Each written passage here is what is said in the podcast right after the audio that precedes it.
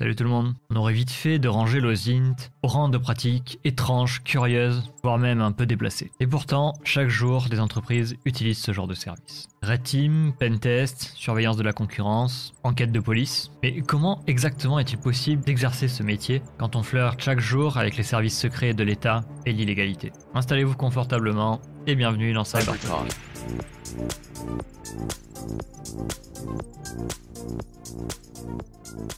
Donc, partie 2, on va parler de l'OSINT dans le monde professionnel et on va commencer par un sujet qu'on a un petit peu abordé tout à l'heure, c'est son utilisation en entreprise. Globalement, sans forcément aller dans le pentest, red team, tout ça, euh, dans quel métier est-ce qu'on peut utiliser euh, l'OSINT Beaucoup de métiers en fait euh, vont utiliser l'OSINT parce que dans toutes les strates de l'entreprise, on a besoin de prendre des décisions. On en revient à la définition de l'usine de base, de dire pour prendre une bonne décision, il faut avoir les informations. Donc, euh, on va retrouver ça dans, pas mal de strates de l'entreprise, euh, que ça soit euh, au service de recherche et développement, que ça soit en, cyber, on va en reparler, que ça soit dans une décision juridique, dans une, des actions commerciales, dans la RH, dans le recrutement en particulier.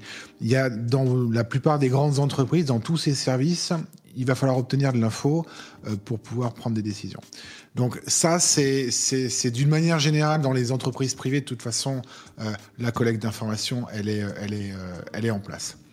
On va après retrouver dans le monde, alors on peut, on peut, c'est le monde professionnel, même si c'est le monde du public, mais on va retrouver de l'osine dans tout ce qui est lutte, alors lutte criminalité, antiterrorisme, militaire, recherche de personnes disparues, services de police, etc.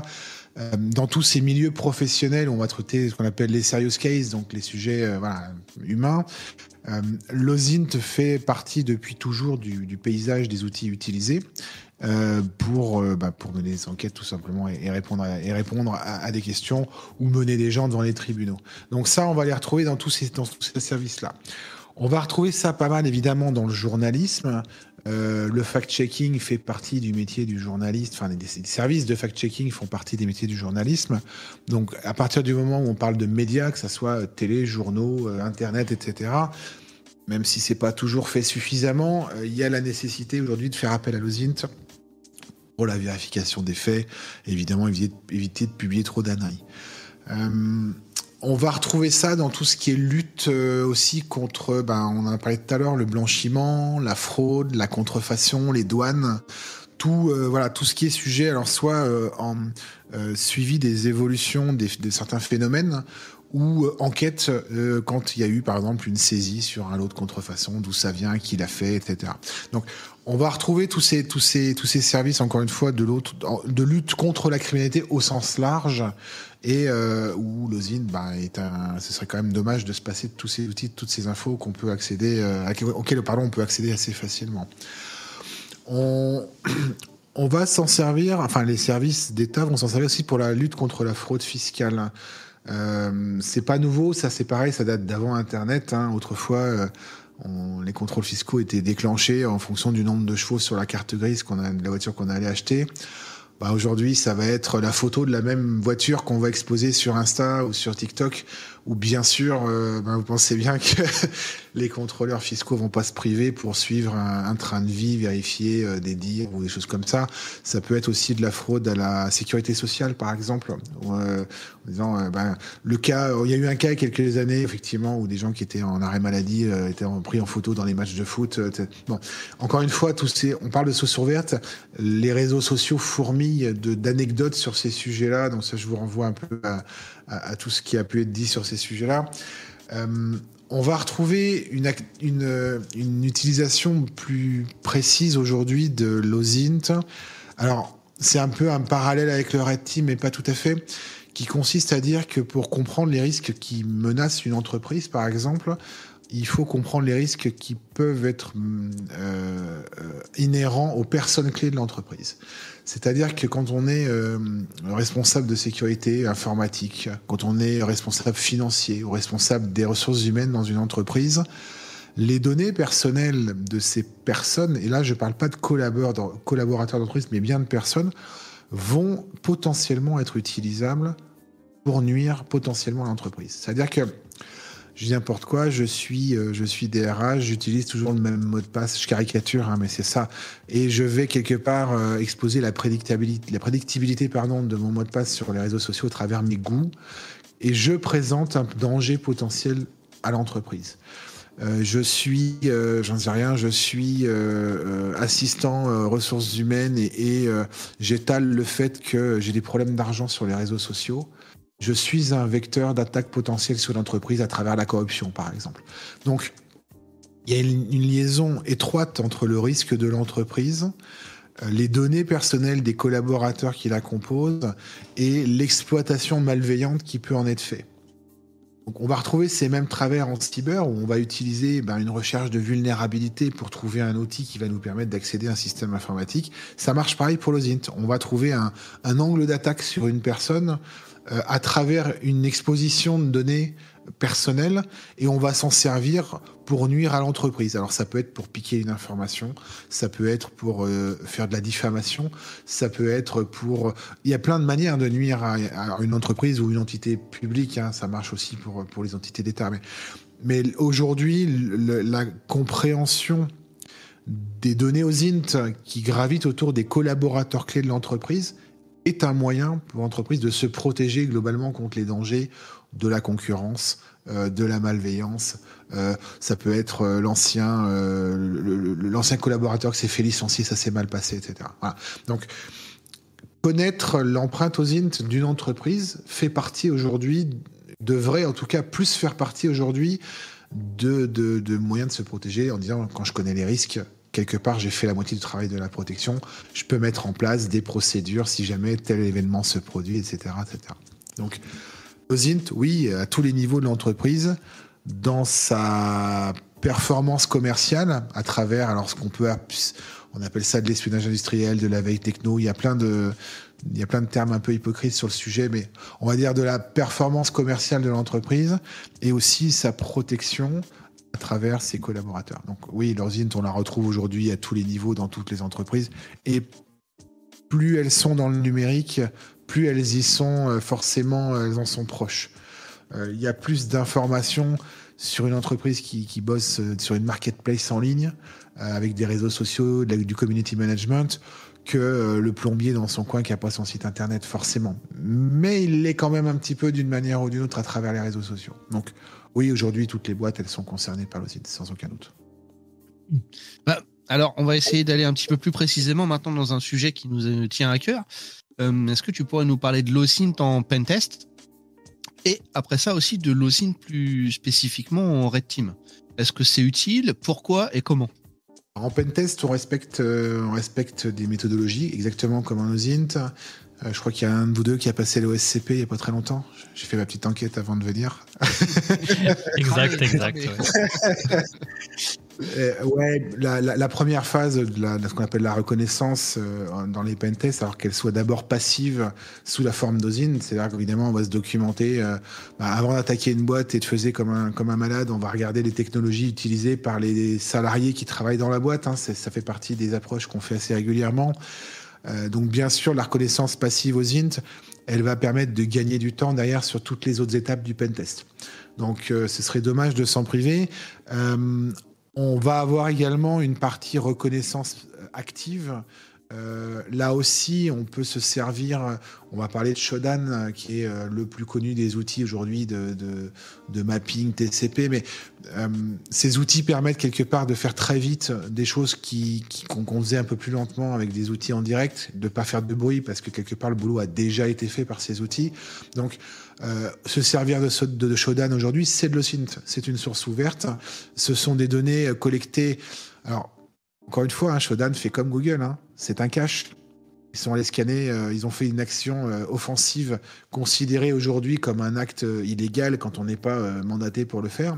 Mais ils font du caching et dans les pays où, sont exploités Shodan, ce n'est pas illégal. Donc on va quelque part utiliser des sources ouvertes.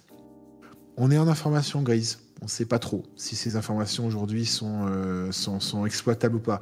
Mais bien sûr, on va éviter dans le but d'être le plus discret possible, l'osine passif fait partie des, trucs qu'il faut utiliser en pentest aujourd'hui. Et puis j'ai envie de dire, à la seconde où on, commence à rechercher une CVE ou une vulnérabilité sur un système, on fait déjà de l'OSINT. Aller euh, faire une recherche sur une CVE, c'est une recherche en source ouverte.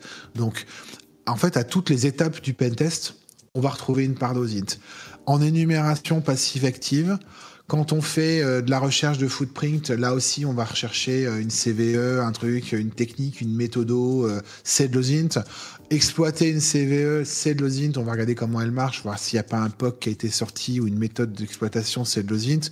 Quand on fait de l'escalade de privilèges, là aussi, on va regarder euh, euh, en fonction de la version du noyau, qu'est-ce qu'on peut faire, etc., les outils, les machins, l'obfuscation. Euh.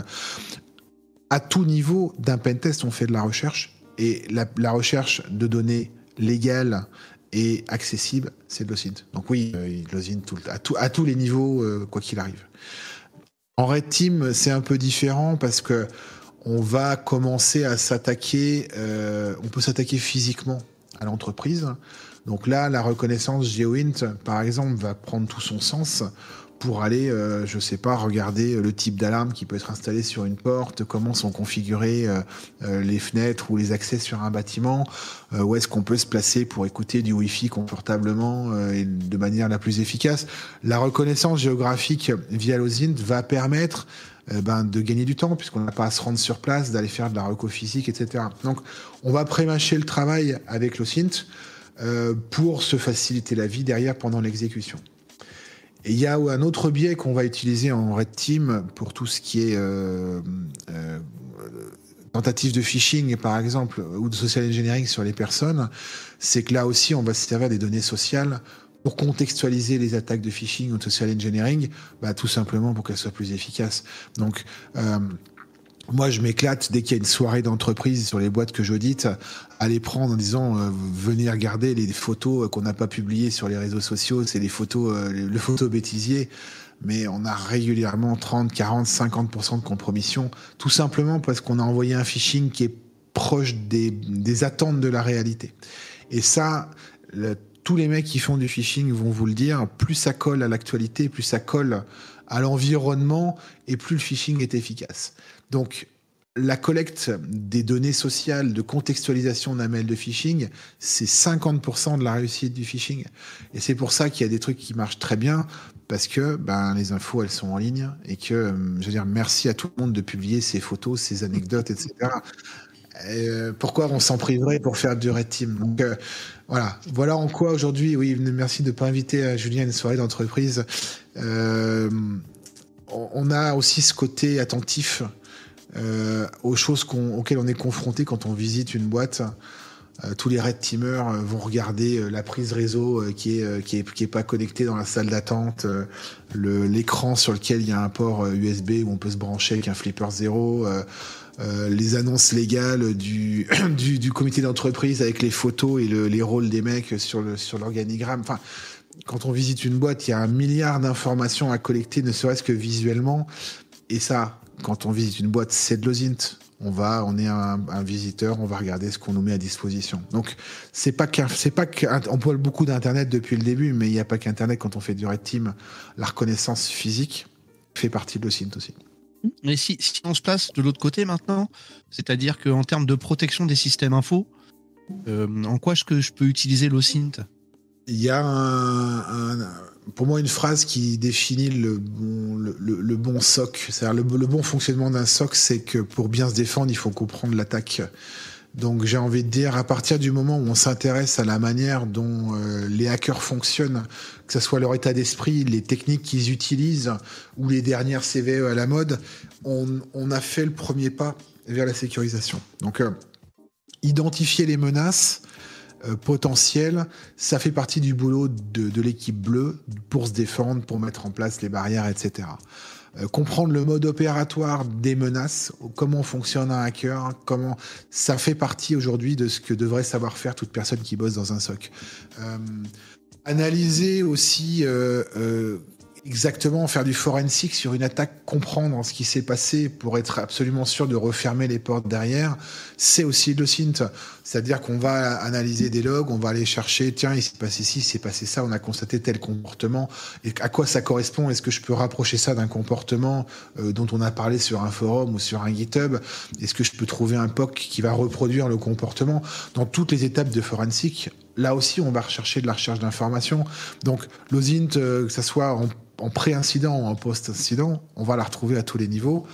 Euh, et puis des fois, on est amené à faire des enquêtes sur un sur un, hacker qui vient de, défoncer une machine. Donc euh, l'enquête, elle est avant d'être portée euh, par des autorités, elle peut aussi être faite en interne.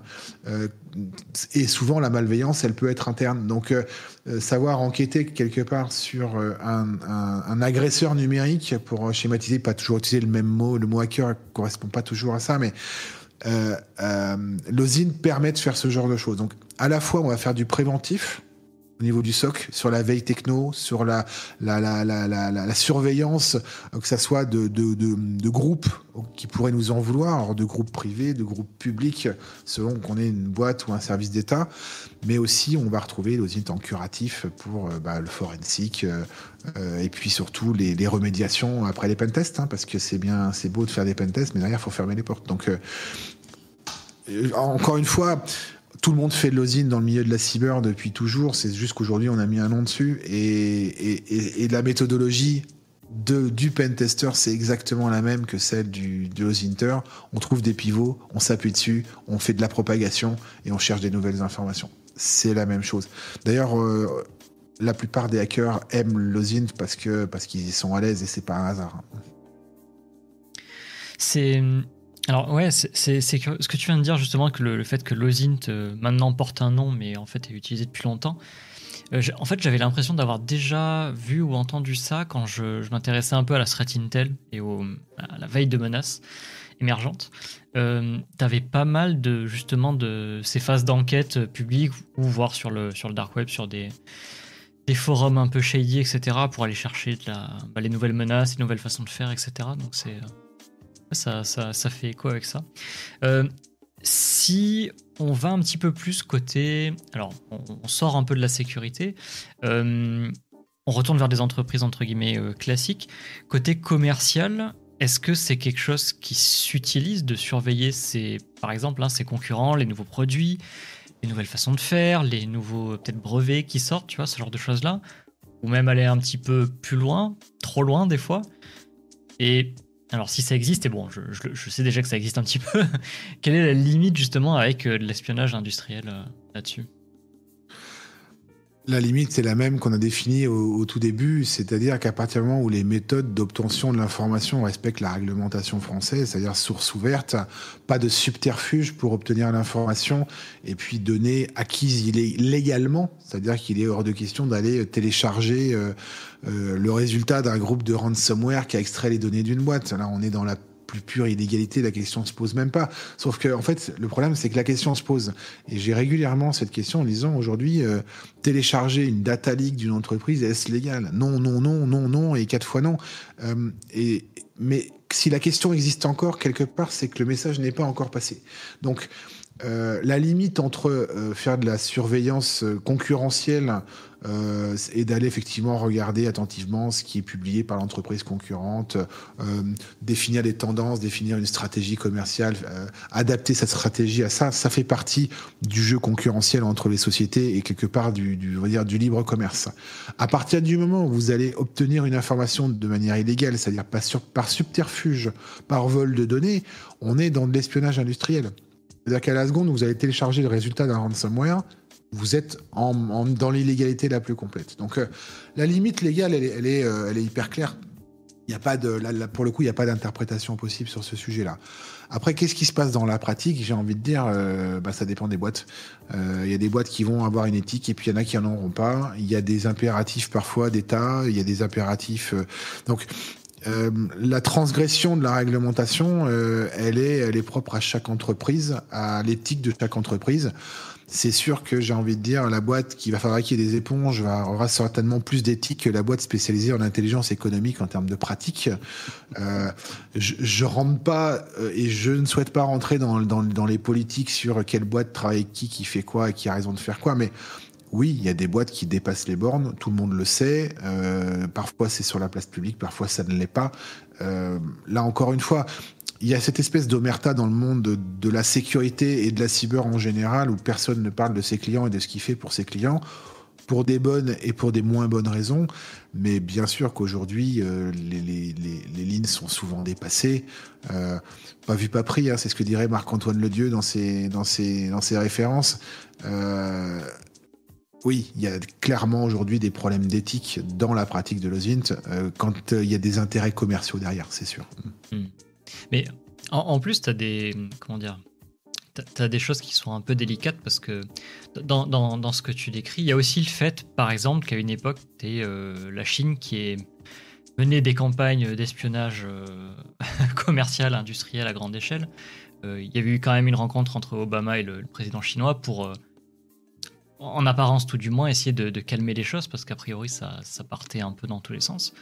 Euh, donc en fait, au final, tu pas que les entreprises, tu as bah, c'est un peu ce que tu disais, tu as, des, as des, peut-être des états en relation derrière, ce, genre de choses-là.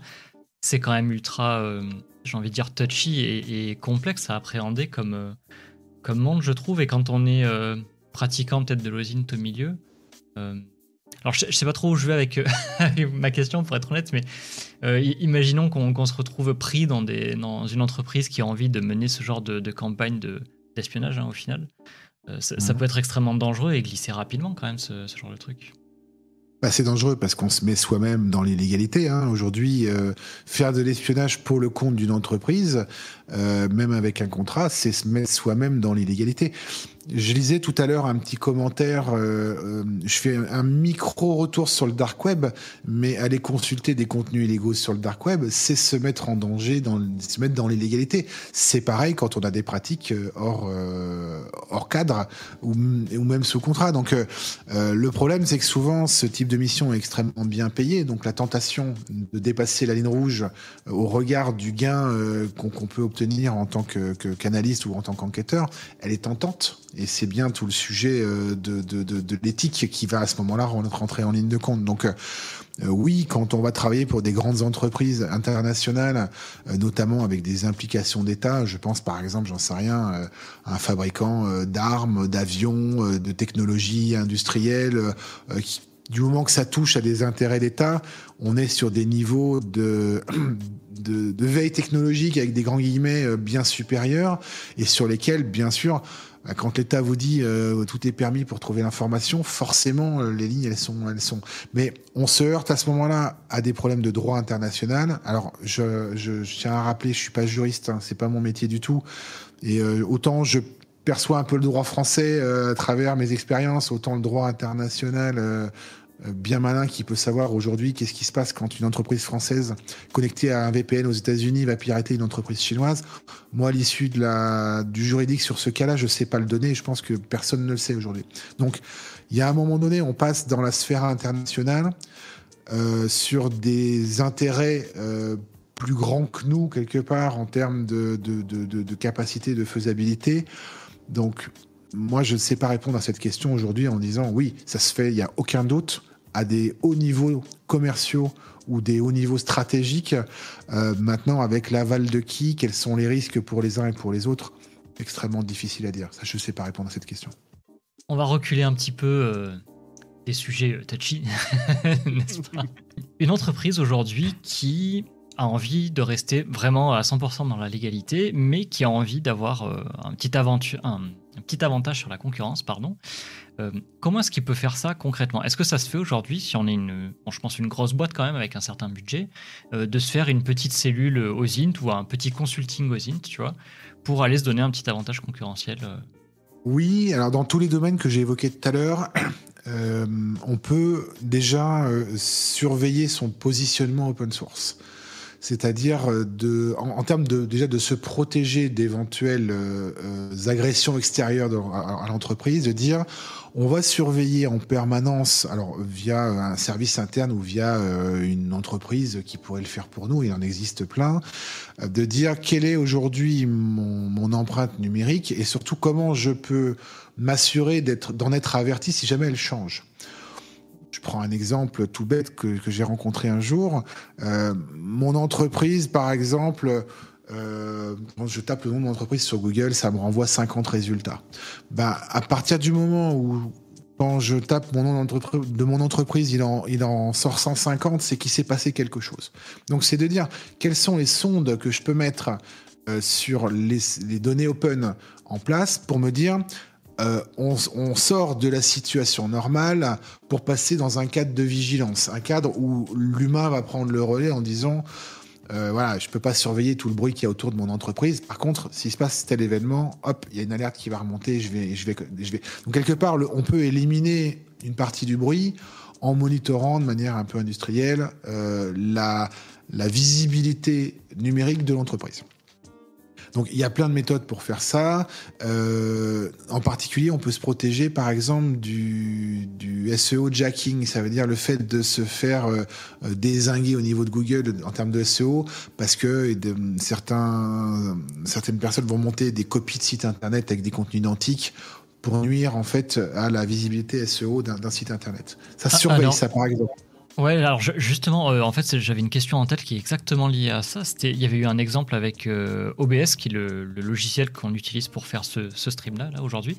Euh, typiquement, ça avait été un, cas il y a quelques mois, deux mois peut-être, où tu avais des gars qui avaient refait tout un site et ils avaient, ils hébergeaient du coup un binaire qui était, qui était complètement vérolé. et tous les mecs en fait qui voulaient faire du stream téléchargeaient ce truc-là et ils se noyautaient leur PC en, en deux secondes. Quoi. Et ça a été extrêmement efficace. Hein. Euh, oui, bien sûr. Et puis en plus, c'est destructeur pour la partie référencement. Enfin, il y a plein, il y a plein de conséquences à faire ce genre de choses.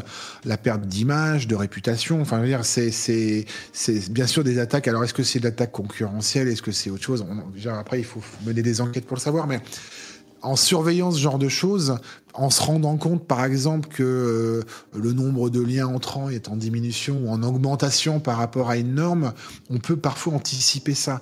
Et, quelque part, la surveillance des données OSINT permet de faire attention à ça. Euh, surveiller, par exemple, les dépôts de noms de domaine pour éviter le typo squatting et d'éventuels futurs de campagnes de phishing, ça permet parfois de réagir avant même que euh, les clients ou les, collaborateurs reçoivent un mail. Donc l'espèce de vigilance sur les données euh, publiques liées à l'entreprise vont servir à anticiper un risque euh, et quelque part peut-être déclencher des procédures avant même que l'incident se produise. Donc ça, c'est hyper important aujourd'hui pour les boîtes qui, qui, ont une vie numérique. Euh, après, d'un point de vue strictement commercial, euh, protéger ses secrets et, suivre les secrets des autres. Si jamais ils sont euh, malencontreusement fuités de manière légale, encore une fois, oui, bien sûr, ça permet de prendre des décisions commerciales, stratégiques, savoir que telle personne va être sur un salon et pas sur un autre, bah, ça permet par exemple bah, d'optimiser sa visibilité ou sa performance ou son investi de rentabiliser un investissement commercial sur tiens, je vais peut-être pas lancer ma campagne de pub en même temps que le concurrent euh, sur les mêmes villes. Des, fois c'est aussi bête que ça la décision, mais pour avoir cette information, c'est parfois l'osine qui peut y répondre. Donc euh, oui, bien sûr, dans le, la, performance et la protection de l'entreprise, l'osine euh, devrait aujourd'hui être considéré comme plus l'entreprise est grosse, plus, plus le service d'osine interne se justifie. Et la difficulté qu'on va rencontrer, on va certainement en parler après, c'est de dire on fait pas de l'OSINT en commercial comme on fait de l'OSINT en informatique, comme on fait de l'OSINT en stratégie. Et, la difficulté d'avoir un service OSINT interne dans une entreprise, c'est que ben, on va avoir des généralistes, mais on va pas forcément avoir cette capacité d'analyse qui va être nécessaire derrière. Et on se rend compte de plus en plus que il est possible dans l'avenir du métier de l'OSINT que le métier se sépare un petit peu en deux, en disant il va y avoir d'un côté les collecteurs d'informations qui vont être techniquement très bons, et derrière les analystes d'informations qui vont quelque part être étroitement liés au métier. on, a souvent ça aussi dans le rance, où on va avoir les gens qui vont être super spécialisés pour aller chercher l'info, et puis derrière, on a des analystes qui vont faire le boulot d'analyse. Parce que c'est pas le même métier, c'est pas le même état d'esprit toujours. Donc, ce qu'on demande à l'Osinter aujourd'hui, dans les bonnes pratiques, de dire on fait les deux, je me demande si dans un avenir plus ou moins proche, il n'y aura pas deux métiers qui vont émerger parce que bah, le métier de la collecte va se complexifier, le métier de l'analyse aussi. Et puis, ben, comme euh, il y avait autrefois, tout le monde était full stack il y a 10 ans, puis aujourd'hui, bah, c'est quand même compliqué de dire que les mecs savent tout faire très bien. Et bah, ça va être pareil pour l'osine, je pense que le métier va se complexifier. Et du coup, la cellule interne dans l'entreprise, pour revenir à ta question, Nicolas, euh, à la fois c'est un avantage parce que ça permet de l'avoir en permanence, puis ça coûte moins cher que faire appel à des boîtes externes. Mais le problème, c'est l'évolution de la vision, l'adaptation à de nouvelles problématiques et le côté un peu sclérose. Donc il faut, faut que ces, ces, petits gros, ces petits services évoluent avec l'OSINT, euh, comme peuvent le faire euh, ben, les SOC ou les, les, donc la veille technologique fera la différence quoi. Donc euh, ouais, ce serait bien aujourd'hui que ça devienne un vrai métier. On revient à ce que je disais tout à l'heure. Mais et, donc toi, si tu devais conseiller à certaines entreprises de mettre en place un système d'OSINT dans leur boîte, qu'est-ce que tu leur conseillerais concrètement quoi? Enfin, sur une grosse boîte, quand tu parles d'un système interne d'OSINT, est-ce que tu, tu, tu, séparais directement euh, les analystes de, des, collecteurs d'infos euh, Comment t'organiserais ça, toi, perso? Je reste assez persuadé que c'est plus facile d'apprendre l'OSINT à quelqu'un qui connaît son métier que le contraire, c'est-à-dire d'apprendre le métier quelqu'un qui connaît l'OSINT. Donc, euh, c'est là que la formation et la pédagogie sur le sujet prend tout, tout son sens, c'est que je prends n'importe quoi, supposons une boîte qui bosse dans, euh, je dis n'importe quoi, les microprocesseurs. Bon, ben, euh, faire de l'analyse de l'osine sur euh, la concurrence des microprocesseurs, bah, c'est plus facile d'apprendre l'osine que l'électronique, hein, on va pas se mentir. Donc, il y a un moment donné, il faut savoir par où prendre le sujet en fonction de la complexité de son métier. Euh, Est-ce qu'aujourd'hui on trouve des mecs euh, qui sont capables d'apprendre l'osine dans le monde du microprocesseur? Si on reste sur la même image, est-ce qu'il y en a beaucoup? Est-ce est-ce que ça intéresse des gens qui bossent dans le microprocesseur? C'est une autre question. Donc, et à un moment donné, il y a aussi la pénurie de, de, talents, enfin de talents ou de compétences d'une manière générale dans le monde de la cyber et l'osine aussi où euh, bah, il faut simplement trouver quelqu'un qui sache faire tout simplement. Si c'est pas faire, comment le former? Euh, donc les sujets de dire euh, comment sélectionner un bon profil qui va faire de l'OSINT, et comment, identifier une compétence, une éthique, une bonne pratique, eh ben, c'est des questions sur lesquelles on est en plein dedans. C'est qu'aujourd'hui, il n'y a rien pour aujourd'hui dire euh, ben, tel Osinter, il, il est compétent ou tel Osinter. Alors oui, il va être compétent dans un domaine. Mais un mec qui est super bon dans le militaire, il sera peut-être euh, super nul dans le monde de l'économie. Donc, je veux dire, à un moment donné, on peut pas demander à tout le monde de savoir tout faire, c'est juste pas possible. Donc, le tronc commun de savoir faire une recherche aux int et une analyse, c'est une chose. L'application à un métier, c'en est une autre. Donc, euh, euh, oui, c'est dur aujourd'hui, je pense, de recruter des gens qui vont être performants dans ce. Et c'est un métier qui n'existe pas. Donc, tout est à imaginer, à construire. Donc, ouais, pas simple. Les conseils que je donnerais aujourd'hui, c'est il faut quelqu'un qui comprenne les tenants et aboutissants de pourquoi il fait de l'osint. On fait pas de l'osint pour faire de l'osint. On fait de l'osint parce qu'on doit protéger l'entreprise, parce qu'on doit donner une performance, parce qu'on doit euh, rendre un service public, parce qu'on doit euh, répondre à des questions d'enquête. Il y a une raison pour laquelle on fait de l'osint. Et, et si on a des gens qui font de la recherche pour faire de la recherche, j'ai envie de dire, euh, ça aboutira pas à grand chose. Quoi. Voilà comprendre pourquoi on le fait, je pense que c'est ça le cœur de, de, la création d'un service dans une entreprise. Ça, c'est hyper intéressant parce que bah, c'est vrai qu'il n'y a pas vraiment de, métier à part entière en, soi de, aux. Quoi. Et hum, de ton point de vue, quelles compétences il faudrait pour devenir aussi Inter? Alors, quand je parle de compétences, c'est compétences à la fois techniques et aussi un peu savoir-être, des compétences non techniques. Qu'est-ce que je dois développer pour éventuellement parvenir un jour à un métier de Cinter j'ai commencé par les soft skills, euh, contrairement à ce qu'on fait sur un CV. Euh, la, première compétence, c'est la méthodo. Je pense qu'on l'a répété depuis le début, je vais pas revenir dessus, mais c'est de dire euh, pour faire de l'osint, il faut comprendre comment ça marche il faut appliquer une méthodologie et, la comprendre.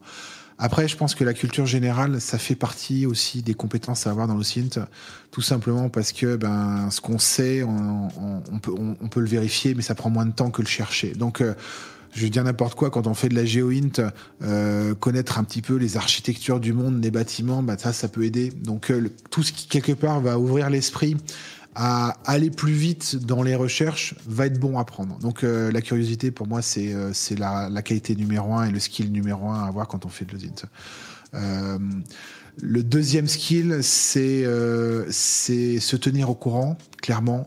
C'est euh, suivre les bons canaux, euh, suivre les bonnes personnes. Euh, euh et c'est pas de l'autopromo, c'est pas de l'autopromo, mais euh, moi je suis plein de gens formidables.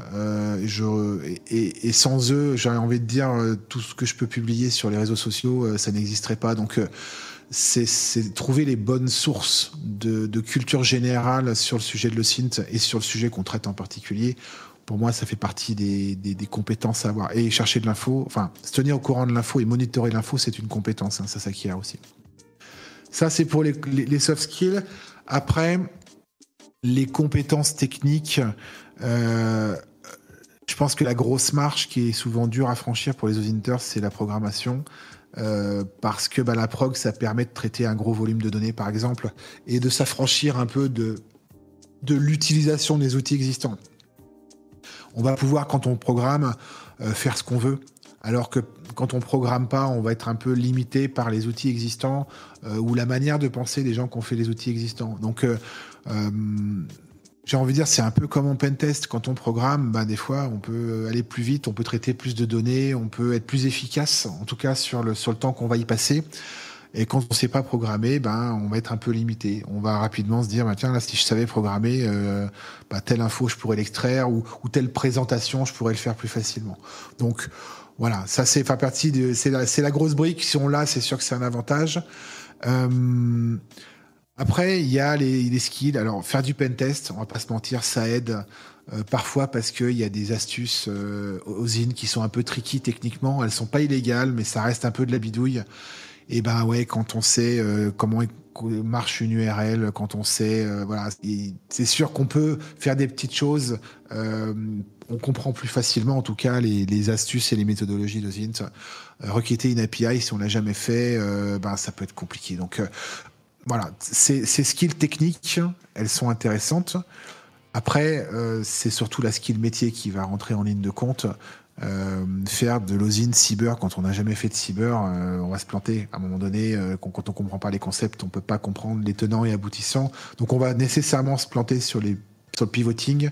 On va mal s'orienter sur les choix de liaison entre les pivots et, et quelque part on va se on va se perdre. Donc euh, l'acculturation, enfin, pardon, c'est pas le mot, mais l'appropriation de la culture du métier auquel on applique l'usine, pour moi, c'est ça le plus important.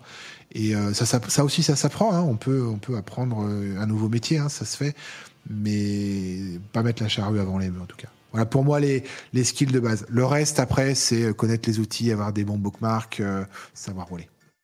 Question peut-être bête, mais tout à l'heure tu parlais de programmation et de traitement de données, etc. Est-ce que c'est pas une des bases du, boulot de data analyst, par exemple? Est-ce qu'il y a un pont qui se fait avec ce, cette partie de la, programmation ou pas forcément? Bah, clairement, quand on va récupérer euh, des, dizaines ou des dizaines ou des centaines de milliers de lignes euh, sur une requête, sur un moteur, et qu'il va falloir euh, bah, éliminer le bruit ou retrouver l'information ou la croiser, quelque part, la programmation va faire ce travail-là. Il nous arrive parfois de récupérer des contenus de source avec du texte à la ligne, etc. Bah, celui qui sait faire une expression régulière, il sera plus à l'aise que celui qui sait pas faire, tout simplement pour isoler l'information ou être capable de la présenter d'une manière visible, que ce soit à destination de son rapport ou pour une réutilisation derrière. Donc, euh, euh, le travail d'une info, sa, sa repréparation pour le cycle suivant, euh, ben, quand on fait un peu de prog, quand on maîtrise euh, ben, le, le, la data analyse, quand on sait faire une base de données, quand on sait faire une requête SQL, restructurer une, une data, bien sûr qu'on va être plus propre et qu'on va euh, gagner du temps. Donc oui, le mec qui fait du SQL, il ira plus vite parce qu'il sait réinjecter des données dans une base, les retrier, utiliser les fonctions d'un système de base de données pour derrière sortir des infos. Euh, il y a un outil que j'aime beaucoup, euh, on en parle pas mal, qui s'appelle Overpass Turbo, je pense que vous en avez certainement entendu parler, qui permet de faire de la GeoInt, euh, pas en programmant, mais en combinant des critères. des critères. Voilà, donne-moi l'endroit qui est à moins de 100 mètres d'une rue pavée et à plus de 300 mètres d'une tour de plus de 300 mètres. Un espèce de système d'un moteur qui est très technique, qui est assez inaccessible quand on, on ne connaît simplement pas la logique binaire des conditions et où. Eh ben, ces outils sont juste inutilisables pour quelqu'un qui n'a pas cette culture euh, du numérique, sans parler de programmation. Donc, il y a des outils qui sont pas accessibles quand on n'a pas un background euh, technique, euh, parce que simplement bah, les concepts utilisés par ces outils, bah, ils sont pas acquis. Donc on, se, on se prive souvent d'outils, et souvent c'est les outils les plus puissants, donc c'est un peu dommage. Quoi. Mm. Mais oui, on va retrouver les mêmes traitements de data en data analyse, en BI, en, en big data que du moment qu'on a un fort volume, on a nécessité à un moment donné d'industrialiser. Quand on récupère 30 euh, 000 photos et qu'il faut analyser des contenus, bah, il y a celui qui sait programmer un algorithme de reconnaissance et puis il y a celui qui ne sait pas. Et je vous laisse deviner lequel va arriver au bout de son enquête. Quoi. Hmm. Ouais, forcément. Forcément. C'est marrant ce que tu dis sur le, côté compétence. Alors peut-être qu'on creusera un petit peu plus en, dernière partie avec les médias, mais je ne sais pas si tu regardes un peu ce qui se fait euh, côté divertissement sur Twitch ou autre. Euh, on voit beaucoup d'activités sur, euh, comment ça s'appelle, GeoGuessr par exemple. donc c'est une version jeu pur et dur de, de, la GeoInt. Est-ce que typiquement un mec comme Antoine Daniel qui se bute sur, des, sur, de la, sur du GeoGuessr comme ça et qui est capable de te sortir quand même pas mal de choses de son chapeau. Est-ce que ce sont des personnes qui auraient des, compétences rapidement en, OSINT ou est-ce que tu as quand même une distance entre le fait de jouer avec GeoGuessr et puis le, le tu vois, typiquement? Euh, toute pratique intellectuelle autour de la recherche va, va, forcément contribuer à un moment donné à créer un état d'esprit. Euh, à, partir du moment où, quand on trouve une info, on a ce réflexe de la remettre en doute ou d'aller chercher un peu plus loin que ce qu'on voit au premier plan et de regarder ce qu'il y a à l'arrière-plan d'une photo, on, se met déjà dans l'état d'esprit de trouver une information euh, au-delà de l'apparente euh, visibilité de la chose. Donc oui, moi je pense que aller sur GeoGuessr, c'est un excellent premier pas. Faire des chasses au trésor, c'est très bon aussi pour, pour l'intellect et pour la réflexion. Euh, moi, je connais plein de hackers qui adorent les chasses au trésor. Moi, je fais des escape games. Je trouve que le, principe de l'escape game est, tout à fait dans le côté euh, OSINT, hacking, pen testing. Tout ça est lié dans la méthode de réflexion de dire je vais remettre en cause ce que je vois pour aller comprendre ce que je ne vois pas. Et bien sûr, GeoGuessr, c'est une des, c'était des premières initiatives euh, aux INT qui, qui, qui, qui existaient en ligne. Et c'est super que ce genre de choses se soit développé. Simplement, c'est un peu réduit par rapport au potentiel général de la discipline aujourd'hui. Donc, ça trouvera ses limites. Tout comme on trouve ses limites sur les plateformes de, de comme Hack the Box, où d'un moment, euh, voilà, on est dans, on est dans des cas idéaux, des, des trucs un peu storytelling ou des, donc on va en trouver les limites, mais pour démarrer, c'est super. Il il faut pas se priver de ce genre de. c'est du contenu hyper riche, c'est fourni gratuitement. Je veux dire, ce serait quand même dommage de passer à côté. Quoi. Ok, ok. Alors, concrètement, côté euh, formation, certification, alors tu nous parlais un peu de tout ce qui était école, etc. Euh, au, début, mais côté formation, certification pro, est-ce qu'il y a des choses qui existent si euh, moi, là, demain, j'ai envie de me, convertir, à, de m'intéresser à l'usine de façon pro? Est-ce que c'est trop embryonnaire euh, Qu'est-ce qui existe? Il n'existe pas beaucoup de choses. C'est vrai que c'est embryonnaire, c'est pas le mot, mais on va dire en devenir, parce que bon, le sujet est quand même aujourd'hui euh, un peu dans tout, dans la tête de tous les gens qui s'y intéressent. Euh, on va avoir des. En certification, déjà, il n'y a rien aujourd'hui de, reconnu euh, privé, public, euh, nationalement. il y a, des, y a des, certifications de quelques entreprises privées, de quelques écoles qui, qui, voilà, qui donnent, vont donner de la certification, mais qui, je veux dire, n'engagent que. C'est un peu le problème aujourd'hui de la non-reconnaissance de la chose. Je veux dire, c'est un petit peu comme en pentest. Aujourd'hui, en pentest, il y a le CEH, il y a l'OSCP, il y a quelques normes, etc. Mais euh, aujourd'hui, il n'y a pas de certification française, par exemple, euh, pour le pentest. Ça n'existe pas. Euh, c'est bien dommage d'ailleurs. Et l'osine, c'est un peu pareil. Donc, le sujet de la certification est un truc qui est, sur lequel on travaille, nous, au niveau d'osine. On, ne se cache plus aujourd'hui du sujet. C'est de dire, on aimerait bien pouvoir mettre en place euh, un, examen un petit peu à l'OSCP, pourquoi pas en disant un examen pratique avec derrière un rapport d'analyse, voire une soutenance orale. J'ai envie de dire, soyons fous, faisons un truc de qualité et qui, vaut quelque chose à la sortie. Donc on réfléchit de très très très, sérieusement sur ces sujets-là. Euh, en termes de formation, il y a plus de choses. Euh, il y a des formations en ligne, il y a des formations gratuites, des formations payantes. Euh, L'AFP a sorti un MOOC euh, qui est très bien fait d'ailleurs sur l'osine dédiée au journalisme. Euh, je sais qu'Open Facto aussi donne des formations orientées journalisme. Sur, donc ça, mais on est encore sur des formations orientées métier. Et c'est très bien parce que c'est l'usage final, ça va être dans le cadre d'un métier. Aujourd'hui, il n'y a pas, à ma connaissance, de formation généraliste aux INT euh, multimétier, parce que je pense que c'est un contenu pédagogique qui est compliqué à mettre en, place. Euh, il existe des, voilà, des, des, cursus qui vont se mettre en place dans certaines écoles euh, euh, dans les prochaines années. Je sais qu'il y en a, va y en avoir une au CNAM l'année prochaine. Euh, va y en avoir une. Il y en a à l'IHEDN de plus en plus, par exemple, en termes de, de il y a des, des sessions sur l'OSINT euh, dans des écoles comme ça. Mais c'est pas certifiant aujourd'hui, c'est juste de la formation. Donc euh, il y a plein de choses à faire encore dans le domaine de la pédagogie. Euh, il est un peu tôt pour en parler. Euh, je publierai sur ce sujet-là dans quelques jours, quelques semaines, mais il y a des actions aujourd'hui qui sont euh, en cours avec le ministère de l'Éducation sur ces sujets-là. Euh, voilà, j'ai envie de dire, restez connectés, je vous en parlerai en temps utile. C'est un peu tôt. Justement, c'est quelque chose qu'on n'a pas vraiment encore abordé parce que c'est pas traité à l'école, je veux dire, avant les écoles cyber non plus, l'OSINT. Et, et aujourd'hui, si moi je veux me former euh, à l'OSINT, alors de façon euh, saine, si je peux dire, c'est-à-dire de façon éthique et légale et, d'avoir quelqu'un qui me dirige ou quelques personnes qui me dirigent dans, dans la bonne direction, comment est-ce que je peux faire? Est-ce que tu peux nous donner des sites, des serveurs Discord, une communauté à suivre? Est-ce qu'il y a des vidéos que tu conseilles, des livres à lire? Alors, je vous conseille d'aller voir une communauté. Je pense que le meilleur moyen de démarrer, c'est de démarrer entouré. Alors que ça soit aux INTFR, que ça soit OpenFacto, que ça soit Projet Fox, que ça soit euh, la EGE, que ça soit osine.eu. J'ai envie de dire, euh, je, je, je, pense que le, le, principe de travailler en communauté est essentiel dans, dans, dans la progression, l'apprentissage et la progression. Euh, après, il faut aussi être conscient que dans une communauté, euh, ben, tout le monde n'est pas à disposition en permanence, que les, les intérêts de pratique de l'osine ne sont pas toujours les mêmes. Euh, je vois passer Osine Dojo, oui c'est vrai que sur Twitter, Osine Dojo est, est, est, très suivi. Il y a des sources aujourd'hui intéressantes, que ce soit sur Twitter, que ce soit sur LinkedIn, que ce soit sur les Discord. Donc euh, j'ai envie de dire, si je dois vous en donner deux, ça va être Osine TFR parce que c'est la plus grosse et Osine.eu parce que c'est la mienne. Donc euh, voilà, c'est... mais il y a plein d'autres. C'est bien légitime. Voilà. Non, mais je veux dire, voilà, à un moment donné, on, on, a le sentiment de faire du bon travail, donc il n'y a pas de raison de ne pas en parler. Et, et, et, on a un côté pédagogique. Après, euh, il y a des, il y a des, des gens à suivre. Euh, là aussi, ça va dépendre encore une fois de ce que vous attendez, euh, de, de, des informations que vous allez lire.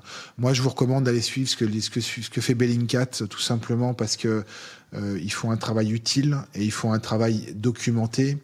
Et surtout, c'est pas saturé d'informations. C'est-à-dire quand un article sort chez Bellingcat, euh, ça a été travaillé, ça a été, ça a été, ça a été mis en place. Euh, RootMe, par exemple, a des challenges sympathiques pour progresser, mais j'ai envie de dire l'accompagnement, il est un peu aléatoire. Donc, euh, c'est pas, en tout cas, c'est pas sur le signe qui a le plus d'activité euh, d'entraide de la communauté. Donc, tout dépend comment vous aimez apprendre. Soit vous aimez apprendre en classe ou en groupe, soit vous aimez apprendre seul. Moi, je suis plutôt un solo pour l'apprentissage. Voilà, c'est c'est ce qui me convient. Donc, euh, j'ai appris euh, le pentest comme la cyber, comme l'OSINT, un peu en solo. Et puis maintenant, le repartage, il est plutôt en communauté. Donc, là encore, il n'y a pas de règle. Ça dépend de comment vous, vous aimez apprendre, tout simplement. Euh, après, euh, je pense que Twitter aujourd'hui est euh, probablement le média où il y a le plus d'infos. Euh, sur le SINT. Il y a beaucoup de gens très actifs sur ces sujets-là.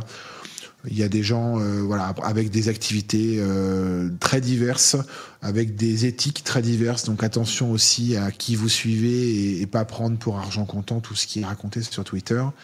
euh, sous couvert d'anonymat. Souvent, il y a aussi beaucoup de conneries qui sont dites. Donc là aussi, j'ai envie de dire, mettez votre sens critique tout de suite en route dès l'apprentissage. Mais pour moi, aujourd'hui, Twitter est une source d'information qui est, qui, qui, est, assez impressionnante. maintenant, j'aimerais bien aller un petit peu dans la technique. C'est une question qu'on pose assez souvent quand on reçoit des gens dans, dans le pentest ou le bug bounty ou ce genre de choses. Est-ce que tu pourrais nous parler de méthodologie? Hein, C'est quelque chose qu'on aime beaucoup.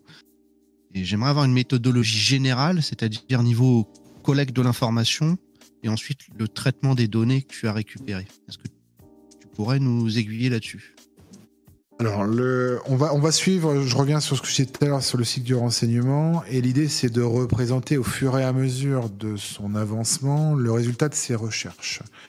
Donc on va, euh, on va partir d'un élément A, on va utiliser un outil pour trouver un élément B, et ensuite on va s'assurer que B est une information fiable, confirmée, et qui peut être réutilisée la nécessité dans un rapport d'OSINT euh, de faire ce qu'on appelle la réversibilité, c'est-à-dire qu'on doit, dans la méthodologie qui va être restituée au, destinataire du rapport, expliquer comment on est passé de l'élément A à l'élément B, c'est-à-dire quel outil on a utilisé, qu'est-ce qu'on a tapé dans le moteur de recherche, quels sont les résultats, et surtout pourquoi on a considéré que l'information B était fiable et réutilisable. Donc la réversibilité dans le rapport d'Ozine, ça fait partie d'une obligation absolue de dire il n'est pas question de sortir une info du chapeau sans expliquer comment on l'a obtenue. Tout simplement pour justifier de sa légalité et de sa pertinence. La méthodologie, c'est vraiment ça, c'est de dire pour chaque euh, petit pas que je vais faire sur, la route de mon enquête, je vais euh, justifier de pourquoi j'ai utilisé tel outil, pourquoi j'ai sélectionné telle information, comment je l'ai utilisé, comment je l'ai combiné, et surtout comment je vais confirmer au final que l'information que j'ai trouvée était juste. L'analyse, elle, elle va dépendre du contexte de ce qu'on est en train de faire. Donc on va pas faire une analyse cyber comme on fait une analyse écho. On va pas faire une analyse quand on a deux heures de temps, comme on fait une analyse quand on a six mois de temps. Donc là encore une fois, il y a une décorrélation entre la collecte de l'information et l'analyse. Et, euh, là aussi, c'est en fonction du résultat qu'on veut atteindre.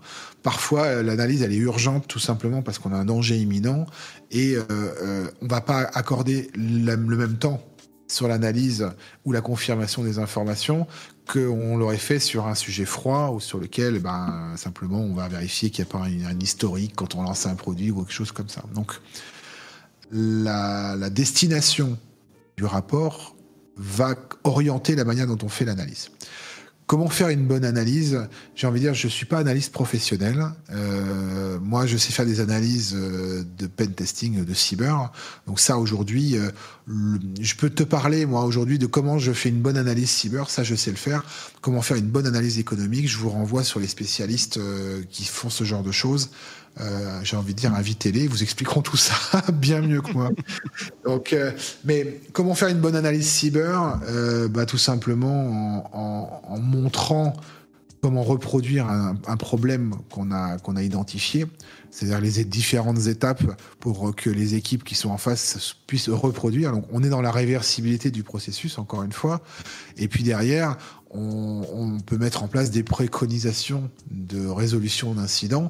Et ça, c'est va être l'analyse liée à la notion euh, CTI et incident de la cyber. Mais quand on fait de l'analyse économique, c'est pas les mêmes procédés qu'on va utiliser. Donc là encore, moi je prétends pas être ce que je ne suis pas. Euh, moi je suis pas analyste ni intelligence économique ni géopolitique. Donc euh, là-dessus, l'analyse va vraiment dépendre du métier. Hmm. Ok. Alors, on va zoomer un petit peu plus sur de la technique. Euh, côté outils, on avait déjà pas mal entamé le, sujet tout de même. Euh, alors, il y, a des outils un petit peu pour tout. Il y a pour la récolte, pour la validation des données, pour la visualisation, etc. Euh, tout à l'heure, j'ai vu passer une question qui était, qui était rigolote. si tu avais un top 5 à faire des outils à utiliser, qu'est-ce que tu garderais? Est-ce que tu pourrais nous, parler de ces outils justement? Pourquoi ce choix-là? Top 5 sur 10 000 outils, t'es, dur avec moi quand même. Euh, euh, je vais faire la même réponse que tout à l'heure. Là encore, ça dépend de, du métier dans lequel on va faire la recherche. Pour moi, l'outil, le, top 5, le numéro 1, c'est Google. Enfin, la suite Google, c'est Google, Google Earth, Google Maps, tous. Il y a tellement de données dans Google aujourd'hui qui sont utilisables de, plein de manières différentes que je ne pourrais pas en citer un autre en termes de top 1. Ça, c'est sûr.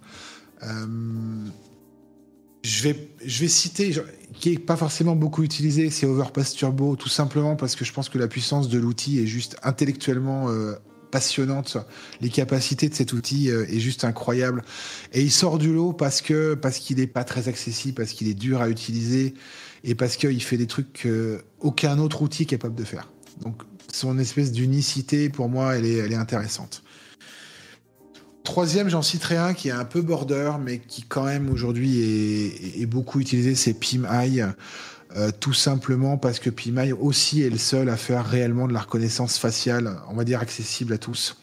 Même si euh, n'est pas RGPD compliant, même s'il est moralement euh, très très discutable, même si on ne sait pas ce qui fait des données. Hein. Attention, hein, j'ai conscience de tout ça.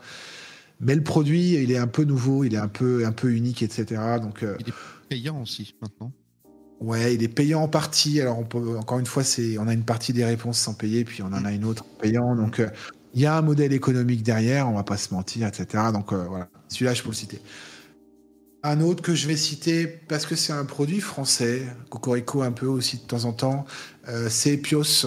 C'est un produit qui est développé par Sylvain Agery, c'est aussi un des fondateurs d'Osine TFR. et Pios, c'est quand même intéressant parce que euh, avant Epios, euh, il fallait bidouiller euh, les consoles des navigateurs pour obtenir les informations. C'était un petit peu tech. Epios a démocratisé un peu aussi la recherche sur email et sur numéro de téléphone. Et je trouve que l'outil est quand même plutôt sympa voilà, pour l'utilisateur qui est pas technique. Donc voilà, je, le mettrai dans mon top 5 aussi parce que je l'aime bien. après, des outils, il y en a tellement, c'est très très difficile à dire. Je vais citer Miro, qui est un outil de représentation graphique de carte mentale, aussi parce que tout simplement on a besoin euh, de hiérarchiser ces données. Donc euh, on n'est plus dans la collecte, on est plutôt dans l'aide à l'analyse. Et c'est des outils de carte mentale euh, voilà, qui je trouve sont plutôt bien faits et qui donnent des résultats sympathiques. Euh... Ah, c'est top 5, j'en ai fait 4, il m'en manque encore un, c'est pas cool. je, je, suis curieux, t'as aucun outil de j'ai envie de dire, de, framework, tu vois, style Maltego. T'as des Sherlock aussi, je crois, qui, regroupent pas mal de trucs. Moi, je suis pas trop pour les frameworks. J'aimais pas les frameworks quand je faisais du dev. J'aime pas trop les frameworks quand je fais du hack. Et j'aime pas trop les frameworks quand je fais de l'usine. Donc, euh, je considère que pour chaque problématique, il y a un, outil ou, euh, ou une, une, approche. Et je, méfie un petit peu des frameworks, euh, justement pour ce côté un peu pensée unique ou en tout cas euh, approche unique et qui empêche un peu la créativité dans, euh, les approches. Donc euh, non, je suis pas fan de Maltego parce que je trouve que ça renvoie trop de positif. Je suis pas fan de, de Metasploit si on parle de tech parce qu'il y a ce côté trop trop lissé qui me plaît pas bien dans le monde du hacking. Donc non, voilà, il y a pas de, je suis pas fan. Il y a des produits qui font gagner du temps, ça c'est sûr. Euh, on va parler de Gehunt par exemple, qui vont permettre d'aller vite sur les enquêtes euh, sur euh, sur, sur, sur, sur personne ou sur information personne. Mais bon, Shodan aujourd'hui un produit aussi qui est juste incroyable en termes de dosine. Enfin, il y en a des, je crois, il y en a 10, il y en a 100. Euh, c'est compliqué. Ouais. Voilà. Moi, je, vais m'arrêter là sur le top 5 parce qu'après, il y en a tellement qui sont, qui sont utiles. On peut pas, on peut pas faire un top 5 au-delà de ça, quoi. Ok, ok. Intéressant. Alors, qu'est-ce qu'on a? On a, on a, on a, on a des questions sur euh, des API et, de l'IA. Euh, alors, on, est rentré dans l'ère du GPT, euh, GPT à, toutes les sauces, hein, de toute façon. question bête, est-ce que un chat GPT ça peut aider, ça peut aider l'OSINT et au-delà de ChatGPT, parce que c'est un modèle, euh, est-ce que des intelligences du type GPT-4 qui est, sorti maintenant, est-ce que c'est quelque chose qui va changer réellement le métier? Est-ce que tu l'utilises? Est-ce que ça a déjà été utilisé? On en est où? Aujourd'hui, il y a une limitation sur les IA, c'est qu'elles sont, en tout cas pour l'instant, déconnectées. Donc euh, la quantité d'informations qu'elles ont accès est nécessairement limitée de fait Ce ne sera pas toujours le cas. Hein. Je pense qu'un jour ou l'autre, ça ne sera plus d'ailleurs. Mais aujourd'hui, euh, en fait, c'est comme ChatGPT va dire ça va être l'équivalent d'un tabloïd. Ça veut dire que ça va cracher de l'information, mais tout est soumis à, doute et à vérification. Donc, euh, le temps qu'on va gagner à obtenir l'info, on va le perdre à nettoyer et à vérifier l'info. Pour moi, aujourd'hui, euh, ChatGPT, dans sa version actuelle, aujourd'hui, lundi 10 avril, est pas pertinent en termes d'OSINT. En tout cas, euh, trop, de, trop de risques à utiliser ce type de choses. En revanche, il y a un impact certain de ChatGPT 4 ou euh, tout générateur d'images ou de photos aujourd'hui, parce que ces outils vont participer à la désinfo et vont avoir une influence sur la pratique de l'OSINT. Qu'on le veuille ou non, à un moment donné, euh, voilà. Donc aujourd'hui, c'est très rigolo de voir le pape en doudoune. C'est la photo qu'on voit circuler depuis quelques jours. Euh, oui. Quand, demain, ça va être de la photo sérieuse sur des sujets d'actualité brûlants et sur lesquels il va falloir, euh, on va passer des centaines d'heures à démêler le vrai du faux parce que ça va être pourri de, choses qui viennent des IA. Donc oui, on peut pas ignorer euh, aujourd'hui ce qu'on appelle des IA, si tant est que ça en soit, dans le monde de l'osine, parce que ça va avoir un impact en termes d'information, ça c'est certain. Est-ce que demain, on pourra utiliser les IA pour faciliter des enquêtes aux INT Oui, je pense. Aujourd'hui, on, on pourra certainement, je sais pas, lancer une requête Shodan avancée euh, avec une phrase en français sur une IA qui va se contenter peut-être de traduire la demande en expression technique. Du coup, ça va être on va favoriser quelque part l'accès à l'information. Euh, on, va, on, va, on va améliorer l'ergonomie d'accès à l'information et la facilité parce que l'IA va faire simplement le boulot de traduire la demande en français euh, vers une demande technique. Aujourd'hui, je pense que si on demande à ChatGPT de nous faire une requête euh, overpass, ça doit fonctionner. Hein. J'ai déjà vu passer ça. Donc euh, oui, ça va mâcher le boulot, ça va faciliter. Mais c'est pas ChatGPT qui va faire l'analyse. Pour l'instant, en tout cas, il en est incapable. On est sur de l'algo, on n'est pas sur de l'IA. Hein. Enfin, faut pas se tromper sur ce qu'on est en train de vivre en ce moment. Hein. C'est pas intelligent du tout. Hein. Ouais. Euh, juste une question. Tu as parlé de, génération d'images là tout à l'heure. Euh, c'est vrai que je n'avais pas trop réfléchi, mais du coup, c'est un danger énorme pour le côté euh, Ça, ça peut te flinguer complètement des, recherches, tout ça. Euh, on a une autre partie de la tech qui avance pas mal aussi, c'est tout ce qui se passe côté blockchain. Est-ce que, alors je, dérive complètement, hein, ça se trouve je, je, délire complètement, mais est-ce que euh, euh, des technologies côté blockchain vont pas pouvoir nous aider avec des signatures euh, numériques ou ce genre de choses-là, des signatures cryptographiques, pardon, vont pas nous aider justement à arriver à tracer un peu l'information et est-ce que le futur de l'OSINT, ça va être ça, d'aller tracer les signatures cryptographiques sur des images pour, pour savoir si ça n'a pas été généré par un GPT, enfin Midjourney ou autre? Alors après, est-ce que tous les gens qui vont faire des photos légitimes vont prendre le temps d'aller euh, signer leurs photos pour les soumettre à la blockchain? Euh, ça, se fait hein, aujourd'hui, euh, notamment pour tout ce qui est gestion du droit d'auteur. Les photographes pros, voilà, attestent de leur propriété intellectuelle à travers des signatures, ce qui permet d'ailleurs de faire du suivi derrière de contrefaçon. Hein. C'est les mêmes méthodes utilisées pour pour pouvoir repérer de la contrefaçon oui, ceux qui vont prendre la peine de signer euh, euh, leurs œuvres, entre guillemets, au sens juridique du terme, euh, pourront faciliter le démêlage du vrai du faux versus ce qui va être généré par des IA en termes de désinformation. Mais je pense pas que ça soit euh, que ça devienne avant un bon moment la norme. C'est qu'il va falloir des années avant que on dise voilà à partir du moment où je prends une photo, je la mets sur un réseau social, faut que j'aille faire une empreinte dans une blockchain avant de la publier. Est-ce que les réseaux sociaux vont favoriser ce genre de choses en disant le premier qui soumet une signature euh, a la, quelque part la primauté de la propriété, euh, du coup on considère que sa photo est vraie devant le reste? Waouh, on n'y est pas encore. Hein. Il va passer quelques années avant, avant que, Elon Musk s'intéresse à ça, hein, si je peux me permettre. Donc, euh, euh, et je suis même pas sûr que ça soit dans l'intérêt des réseaux sociaux. De Alors là, je, me projette un peu, je commence à faire un peu de politique, mais est-ce que c'est dans l'intérêt des réseaux sociaux de favoriser euh, la propriété intellectuelle des trucs qui sont posés? Je vois, je vois Nomo qui est en train de faire non, non, non. non, bah non, non. Hein. Est-ce que tu postes sur le réseau Bon, c'est quelque part, c'est toutes ces générations font vivre les réseaux. Est-ce qu'ils vont se tirer une balle dans le pied en ne publiant que du vrai? Probablement pas. Donc, euh, on est dans du philosophique déjà sur ce sujet-là. Hmm. Euh, oui, les gens qui vont faire attention à leur propriété ou à, la, à devoir justifier ou s'attendre à justifier euh, de, de, leur propriété de quelque chose vont passer par probablement par des, effectivement des blockchains pour ça. Mais euh, quand on voit que, je sais pas, les, les notaires s'ils sont toujours pas mis pour les actes de propriété, euh, on n'est pas de mal à la veille que ça sera euh, la norme. Ouais. Je pense pas. Mais, euh, alors, attends, je, je prends. euh, désolé, Nouveau, hein, je, je sais que j'empiète sur tes questions, mais ça m'intéresse. Vas-y, vas-y, vas-y, vas-y, c'est très Euh, intéressant. si on prend le problème à l'envers, c'est-à-dire, euh, on l'a vu, t'as ChatGPT le 3 qui est sorti, ça a fait un boucan pas possible, euh, notamment pour tout ce qui était euh, examen, résultats d'examen, et- etc. Parce que c'était un, bah, carnage hein, sur, tout ce qui était euh, QCM, enfin voilà, des, réponses à apporter comme ça, des examens. Très rapidement, tu as eu des algos qui ont commencé à détecter les réponses que sortait ChatGPT pour pouvoir contrecarrer en fait la, soumission de ce genre de fausses réponses.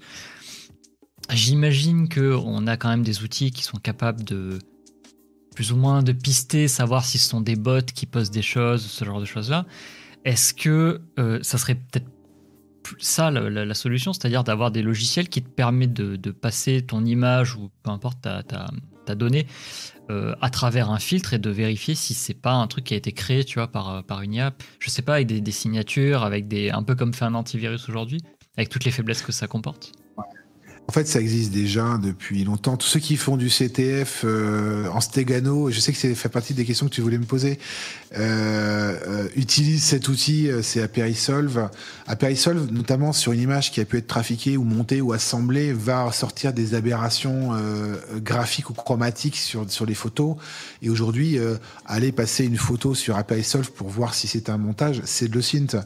Donc euh, euh, oui, il existe déjà aujourd'hui des outils plus ou moins performants qui vont dire voilà la probabilité que euh, ça a été généré par une IA ou que ou de sortir des défauts de montage. Et j'ai envie de dire si l'outil ne le fait pas, l'Osinter est capable de le faire avec une loupe et un Photoshop. Donc euh, euh, quelque part, euh, aller chercher les défauts sur une photo, c'est faire de l'Osint. Euh, et les outils vont se développer. J'ai envie de dire, les IA vont booster certainement le développement de ce type d'outils qui vont avoir besoin, euh, à un moment donné, de détecter si c'est du vrai ou du faux. En tout cas, de d'analyser une probabilité que ce soit du vrai ou que ce soit du faux. Donc oui, oui bien sûr que le chat GPT, c'est ça, ça bouscule. Ça va bousculer la pédagogie, ça va bousculer les outils techniques, ça va bousculer la manière dont on fait du code. Ça va, c'est franchement, euh, celui qui ne le voit pas, c'est une des, on est à un on est à un tournant numérique aujourd'hui de ce qui se passe. Le dernier tournant numérique du même style, je vais dire, c'est la blockchain il y a 5-6 ans et c'est Internet il y a euh, 25 ans. Quoi. Tu vois, on est quand même euh, sur une. Enfin, je pense qu'on va vivre un moment majeur, moi, à mon avis, euh, d'un point de vue technologique, avec ce qu'on appelle aujourd'hui une IA qui ne l'est pas encore vraiment, mais qui va pas tarder à le devenir. ouais. Après, bon, il faut, faut aussi penser que intelligence artificielle, c'est, ça reste une traduction. hein. C'est intelligence dans le sens anglais. Du coup, c'est pas l'intelligence, c'est plutôt le, bah, justement les données et le, la recherche de données. C'est assez Oui. proche de l'OSINT, le principe. Euh, Oui, t'as- t'as déjà abordé donc le sujet sur la Stegano. C'était c'était une question que qu'on voulait amener parce que c'était assez rigolo. Ça nous fait ça nous fait rire la Stegano en CTF ou ou pas du tout parfois. et, et- et je me demandais justement est-ce que la Stegano c'est utilisé aussi en OSINT et comme tu as commencé à en parler, je me demandais elle est où cette limite de l'OSINT parce que à partir du moment où je vais vraiment creuser dans la photo pour aller extraire autre chose que des métadonnées, mais plutôt aller euh, corriger ou, ou reverse en fait ce, que, ce, qui, est dedans. Est-ce qu'on est toujours dans le synth là? Alors, ça va dépendre de l'action à mener. La Stegano, c'est cacher un message dans un autre. hein. Euh, donc, ce sont des méthodes qui sont utilisées généralement par euh, généralement les criminels pour transmettre des messages aux yeux et à la barbe de ceux qui peuvent les surveiller. Donc, quand on commence à faire de la Stegano dans le cadre de ces recherches, on est déjà dans un certain milieu. Euh, la Stegano simple, elle n'existe pas. Généralement, elle est chiffrée derrière. Donc, euh, on est, pour moi, la, la Stegano et la crypto sont quand même étroitement liées. Donc, on n'est plus, euh, on n'est plus dans l'osine du tout. On est dans, euh, on est dans de la, de la cryptographie euh, et c'est un sujet à part et qui va être utilisé principalement dans euh, euh, les, les enquêtes sur sur criminels, le militaire, etc. Euh, le signe, c'est vraiment c'est traiter de ce qui est visible de tous. Donc, euh, pour moi, la Stegano fait pas partie de l'OSINT. Euh, généralement, on s'en sert dans les CTF pour complexifier un peu la difficulté. Nous, on le fait chez OSINT pour complexifier. Mais j'ai envie de dire la démarche de comprendre un procédé stéganographique et de le trouver et de savoir le résoudre fait appel à des compétences OSIN. Donc c'est pas inintéressant d'un point de vue pédagogique de faire de la steg en disant si vous comprenez comment ça a été euh, euh, caché et chiffré, vous avez fait les recherches nécessaires pour trouver cette information et ça c'est de l'OSINT. Donc pour moi la steg c'est un outil pédagogique mais c'est pas du tout quelque chose qu'on va trouver dans la vraie vie euh, au niveau de l'OSINT. Euh, donc, ouais, pour moi, voilà, c'est rigolo, c'est intellectuellement intéressant, mais ça fait pas partie pour moi de, l'application métier pro, en tout cas de l'OSINT. Euh, en tout cas, moi, j'en ai jamais rencontré dans les enquêtes que j'ai pu être amené à faire. C'est pas, pas pertinent. je vais faire encore un pas en arrière. On en a fait beaucoup dans la soirée. Euh, j'ai lu du coup le, le, livre blanc qui est sorti le 5 avril. Qui était très intéressant. Je conseille à tout le monde de lire hein, si jamais vous voulez vous lancer un petit peu euh, dans l'OSINT. C'est hyper pertinent, c'est très court à lire et il y a l'essentiel dedans. Et hum, j'ai une double question. Donc, euh, si j'accède à un leak, mais j'ai pas été creusé dans un truc illégal, hein, mais bon, bah voilà, il y a un leak qui est passé sur LinkedIn. Est-ce que je peux m'en servir? J'ai à peu près ma réponse déjà. Et maintenant, euh, ma deuxième euh, question, c'est vraiment pour m'exercer à l'OSINT, euh, ou pour exercer de l'OSINT, est-ce que j'ai le droit de scraper des sites web en entier bah Justement, exfiltrer des métadonnées des, photos que je trouve en ligne. tous ces trucs-là, est-ce que c'est pas déjà être dans l'illégalité, ça? La première question, la réponse est simple, c'est non. Voilà, sans autre forme de procès. Euh, les données d'une data leak ont été acquises illégalement. à partir du moment où vous les téléchargez, c'est recel de données illégales. C'est à peu près le même tarif. Donc euh, la, la, réponse est simplement non. Et, excuse-moi, et du coup, faire un post LinkedIn sur ce même link, même leak, euh, on n'est pas dans le recel? Oui, diffuser euh, une data leak euh, sur un réseau social, c'est du recel. C'est même euh, au-delà du recel, il n'y a, a pas que ça. Euh, je, vous renvoie au, livre blanc, mais il y a la notion d'œuvre sur la base de données concernée. C'est-à-dire qu'en faisant ça, vous flouez le hacker qui a créé la base de données. Il peut se retourner contre vous, théoriquement. Et puis surtout, vous avez le RGPD, c'est-à-dire que vous avez les données euh, des personnes concernées, vous avez leur exposition au grand public euh, avec des risques de doxing. Donc oui, tous les, toutes les lumières sont en rouge. Donc euh, aujourd'hui, publier une data leak sans masquer correctement les données, c'est un gros risque.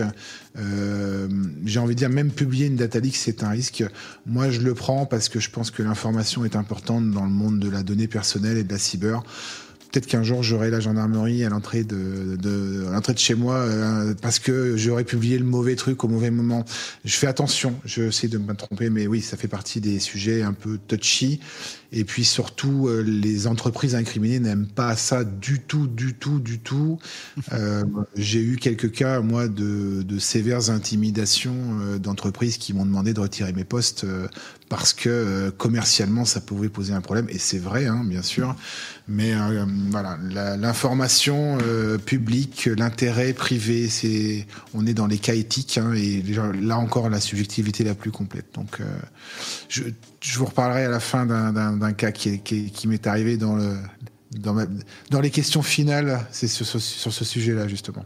Et ça, c'était ta première question sur les data leaks. Euh, le reste, c'était scraper les sites web et exfiltrer euh, les métadonnées des photos en ligne, en fait. Alors, les, les, les, les, données, à partir du moment où on, a, on télécharge la photo légalement, euh, elle inclut ces données EXIF. Donc, oui, récupérer les EXIF d'une photo n'a rien d'illégal et n'a rien de répréhensible. Scraper un site internet, j'ai envie de dire, là, c'est dans une certaine mesure. C'est-à-dire qu'il faut que ce qu'on fait soit proportionné et raisonnable. Donc là, c'est un, une notion de droit complètement euh, floue et obscure qui consiste à dire euh, si vous allez scraper 700 millions de profils sur LinkedIn, tel qu'il vient de, il y a une fuite qui, qui date d'il y a une heure là que j'ai publié sur LinkedIn euh, il y a encore une data leak de 700 millions de profils sur LinkedIn. Bon, là, le côté proportionné est quand même assez discutable. Donc, euh, encore une fois, oui, aller scraper raisonnablement pour faire une analyse programmée, industrielle, pourquoi pas euh, si derrière, ça dépend de l'intention, encore une fois. Il faut que ça soit proportionné avec ce qu'on veut faire, euh, que la collecte des données personnelles respecte le RGPD, et puis que quelque part on n'aille pas dénaturer l'œuvre. Si vous commencez à constituer une base de données sur le dos d'une autre base de données, il y a une contrefaçon de base de données. Et ça, à un moment donné, ben, si vous récupérez 10 pages, ça va. Si c'est 10 000, déjà, on est dans le plus discutable. Donc, euh, attention sur ces pratiques de scrapping. Euh, j'ai envie de dire la bonne pratique voudrait dire que non, même si légalement on a le droit de le faire. Imaginons, euh, je cherche un maximum à, rester côté légal et j'y arrive, je fais rien de rien d'illégal. Tu nous as quand même dit tout à l'heure qu'il y avait des risques suivant ce sur quoi on enquêtait, les sujets, les personnes, etc. Euh, tu nous as parlé d'obsèques aussi, c'est un, terme qui est très important. Est-ce que est-ce qu'on a des, livres blancs là-dessus? Alors, je ne sais pas si, le livre blanc qui est sorti parle d'obsèques euh, précisément. Comment, est-ce qu'on peut faire si on est un jeune Ocinter et qu'on a envie de se protéger un peu et de mettre tout ça à niveau? Alors le livre blanc, non, on ne parle pas du tout de ça, c'est vraiment le cadre légal, donc euh, c'est pas un sujet qui a été abordé. Euh, la, première étape pour se protéger quand on est un jeune Ozinter, c'est de protéger. Il y a deux choses à protéger essentielles. C'est un, son identité, et deux, son identité numérique. Je fais bien la distinction parce que son identité, ça va être son nom, son prénom, son adresse, son téléphone, son email. Et son identité numérique, ça va être essentiellement son adresse IP deux risques différents. Le premier, c'est un risque euh, qui peut être euh, physique ou moral, c'est-à-dire que euh, ça peut être effectivement une vengeance physique, ça peut être un, un, doxing moral, ça peut être du harcèlement derrière, notamment pour les jeunes générations. L'identité numérique, le risque, ça va être ben, l'intrusion informatique, ça va être le DDoS, ça va être la vengeance numérique, ça peut être voilà. Donc c'est les deux, éléments essentiels dans sa, propre protection, c'est son identité et son IP. Hein. Je, schématise, mais en gros, c'est ça qu'il faut protéger. Donc, pour chacun de ces deux cas, il y a des choses à faire. Si on parle de l'identité, on parlait des sock puppets tout à l'heure, cacher son identité avec des sock puppets, ça fait partie des préconisations. Euh, masquer son, son empreinte numérique euh, de navigateur, par exemple, ça permet de ne pas être identifié comme individu, mais comme faisant partie d'une statistique d'individu. Donc là aussi, on se, on s'anonymise en, en, se mettant dans la foule. Donc euh, éviter, par exemple, les résolutions d'écran un peu spéciales, éviter le navigateur que personne n'utilise, repartir systématiquement d'un navigateur qui n'a pas d'historique, qui n'a pas d'empreinte, euh, vider son cache quand on fait une nouvelle recherche. Voilà, il y, a plein d'habitudes à prendre pour simplement ne pas être identifiable en tant qu'individu, donc aux intables, donc euh, retrouvable. Le côté IP, c'est un pur côté euh, hacker en disant euh, il faut masquer son IP, euh, c'est-à-dire que on ne consulte pas une ressource externe avec son IP de la maison ou du bureau, en disant on met un VPN, ça c'est la priorité numéro un évidemment. On va utiliser Tor pour éviter que si toutefois on était sur de la remontée un peu chaude, même avec un VPN, on puisse éventuellement être tracé. On est sur des principes de précaution c'est pas demain la veille que euh, Proton VPN euh, va fournir l'adresse IP euh, demandeur d'un VPN sortant. Donc il y a, un côté parano hein, chez les Inter et chez, le, chez, les mecs qui font de la cyber en général, ça c'est acté, mais il y a un côté aussi dire on applique des principes de précaution. Et quand on, veut, on doit être prudent, on doit appliquer des principes des principes de précaution.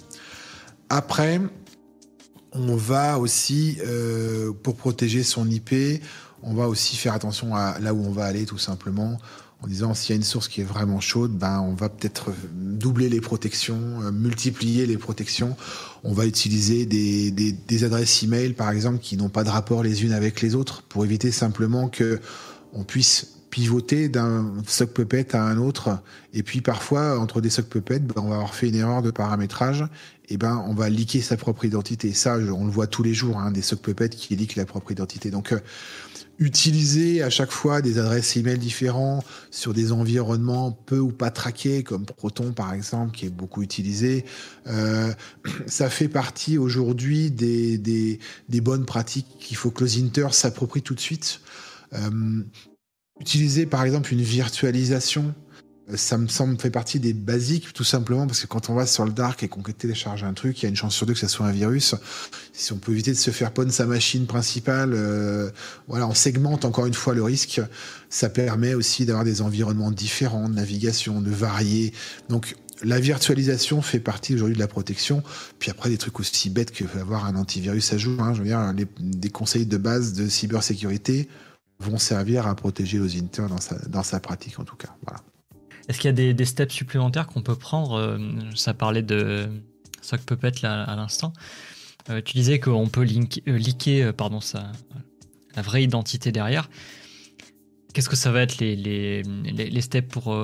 Est-ce que c'est juste du bon sens, en gros, de ne pas écrire de nom, de ne pas parler d'événements particuliers, etc. comment ça se passe justement? Est-ce que tu es obligé de, de, faire, comme tu disais, comme dans le bureau des légendes, d'incarner ta légende pendant que tu es sur ce compte-là ou comment tu fais concrètement? Il y, a plusieurs écoles sur, sur ce sujet-là. J'ai tout entendu. Il y a des gens qui, qui ont des socs puppets qui ne font pas vivre et qui se maintiennent dans le temps. Euh, c'est-à-dire qu'ils sont passés sous les radars de protection euh, de ce qu'on appelle le KYC euh, des réseaux sociaux, donc et qui se maintiennent dans le temps. Et puis il y en a qui, qui font vivre leurs puppets, qui leur donnent une existence virtuelle dans le but de les rendre les plus crédibles possibles. Là aussi, ça, ça va dépendre de. Aujourd'hui, par exemple, si on va enquêter sur, sur des personnes réelles et qu'on a un sock puppet qui a été créé euh, la veille, bien sûr que ça va attirer l'attention et on va attirer l'attention sur le fait que c'est un sock puppet. Alors que si le truc il a un an de vie et qu'il a une pseudo activité euh, quasi humaine de je fais des likes, j'interviens, je pose des conneries, et etc le truc va paraître. Tout dépend de savoir si on cherche simplement à euh, être anonyme sur un réseau social, mais qu'on s'en fout que, que le sock puppet soit détecté en tant que de sock puppet, ou si réellement on a la nécessité de ne pas être détecté en tant que sock puppet. Donc là encore, tout dépend de l'environnement dans lequel on évolue. Euh, moi, j'ai des socs qui sont euh, hyper visibles. Je m'en fous. L'idée, c'est juste qu'on sache pas que ça soit Julien Métayer derrière. Euh, et j'ai des socs où, qui ont une vie, qui ont une existence depuis plusieurs mois, voire années, qui ont des amis, qui ont des relations, qui interagissent sur les réseaux sociaux. Le but, c'était de, ben, ce sont des personnes qui sont susceptibles de pas attirer l'attention tout simplement sur la recherche. Donc, en fonction de ce que je cherche, je vais me servir des uns ou des autres. Parfois, je prends même pas de sock puppet hein, quand il y a besoin de faire des enquêtes sur des trucs triviaux. Euh, euh, voilà, adapter son OPSEC à la sensibilité de l'enquête sur laquelle on se met, et puis appliquer les principes de base euh, au quotidien. Donc, je sais pas aujourd'hui quelle est la. et puis, j'ai envie de dire, les réseaux sociaux changent leur politique de détection des sock puppets parce qu'ils font la chasse aujourd'hui ce qui marchait euh, il y a quelques mois marche plus aujourd'hui. Aujourd'hui, si vous créez un, un SOC sur LinkedIn avec une photo euh, 10 personnes does not exist, euh, dans moins de trois jours, le SOC il est, il est saqué, il n'existe plus. Donc euh, les méthodes qu'on va utiliser deviennent de plus en plus compliquées. D'ailleurs, hein, aujourd'hui, créer un SOC Puppet, ça demande un peu de savoir-faire. Parce que il faut des photos qui soient un peu réelles, basées sur des trucs fictifs. Faut pas faire de l'usurpation d'identité. Enfin, il y a plein de techniques qui existent aujourd'hui pour maintenir un SOC. Et surtout, on va essayer entre les socs, il y a deux approches. Soit on crée un écosystème, c'est-à-dire que les socs se connaissent et créent un écosystème cohérent et, euh, et crédible, soit on décide de les déconnecter complètement parce qu'on en a une utilisation différente. Et surtout, il ne faut pas qu'il y ait de pivot entre les socs. Donc, on n'utilise pas les mêmes emails pour les créer, on n'utilise pas les mêmes pseudos, pas les mêmes photos, pas les mêmes.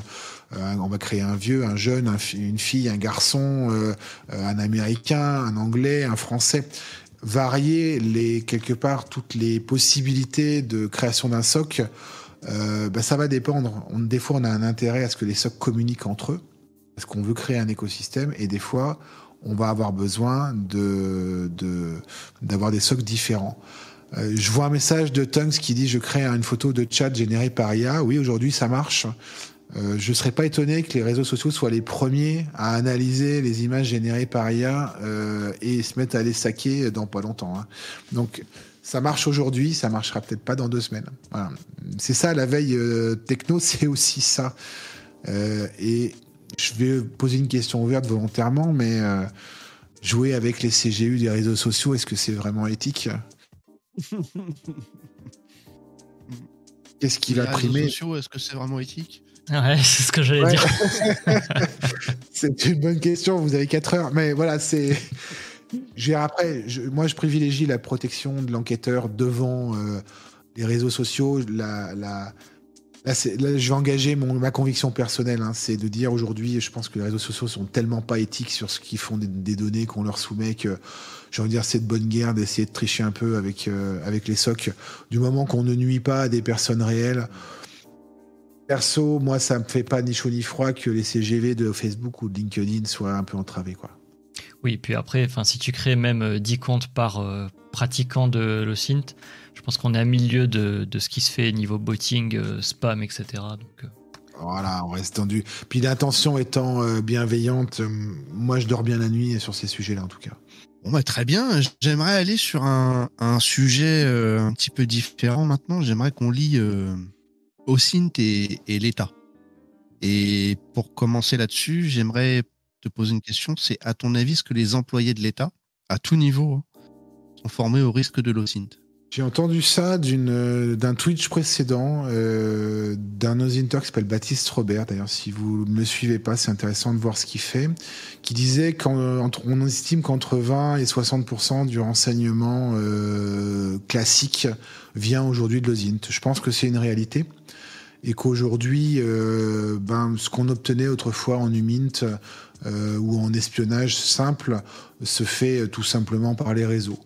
Euh, ce que j'ignore en revanche, et ce que je pense aujourd'hui personne n'a réellement la réponse, c'est quelle est la part de renseignement illégal en ligne que peuvent faire ce type de services euh, on sait euh, que certains services d'État, en particulier le premier cercle, euh, peuvent tout à fait s'affranchir de certains, certains règlements, de certaines lois. Donc ils ont des prérogatives qui ne sont pas celles du citoyen honnête que je suis.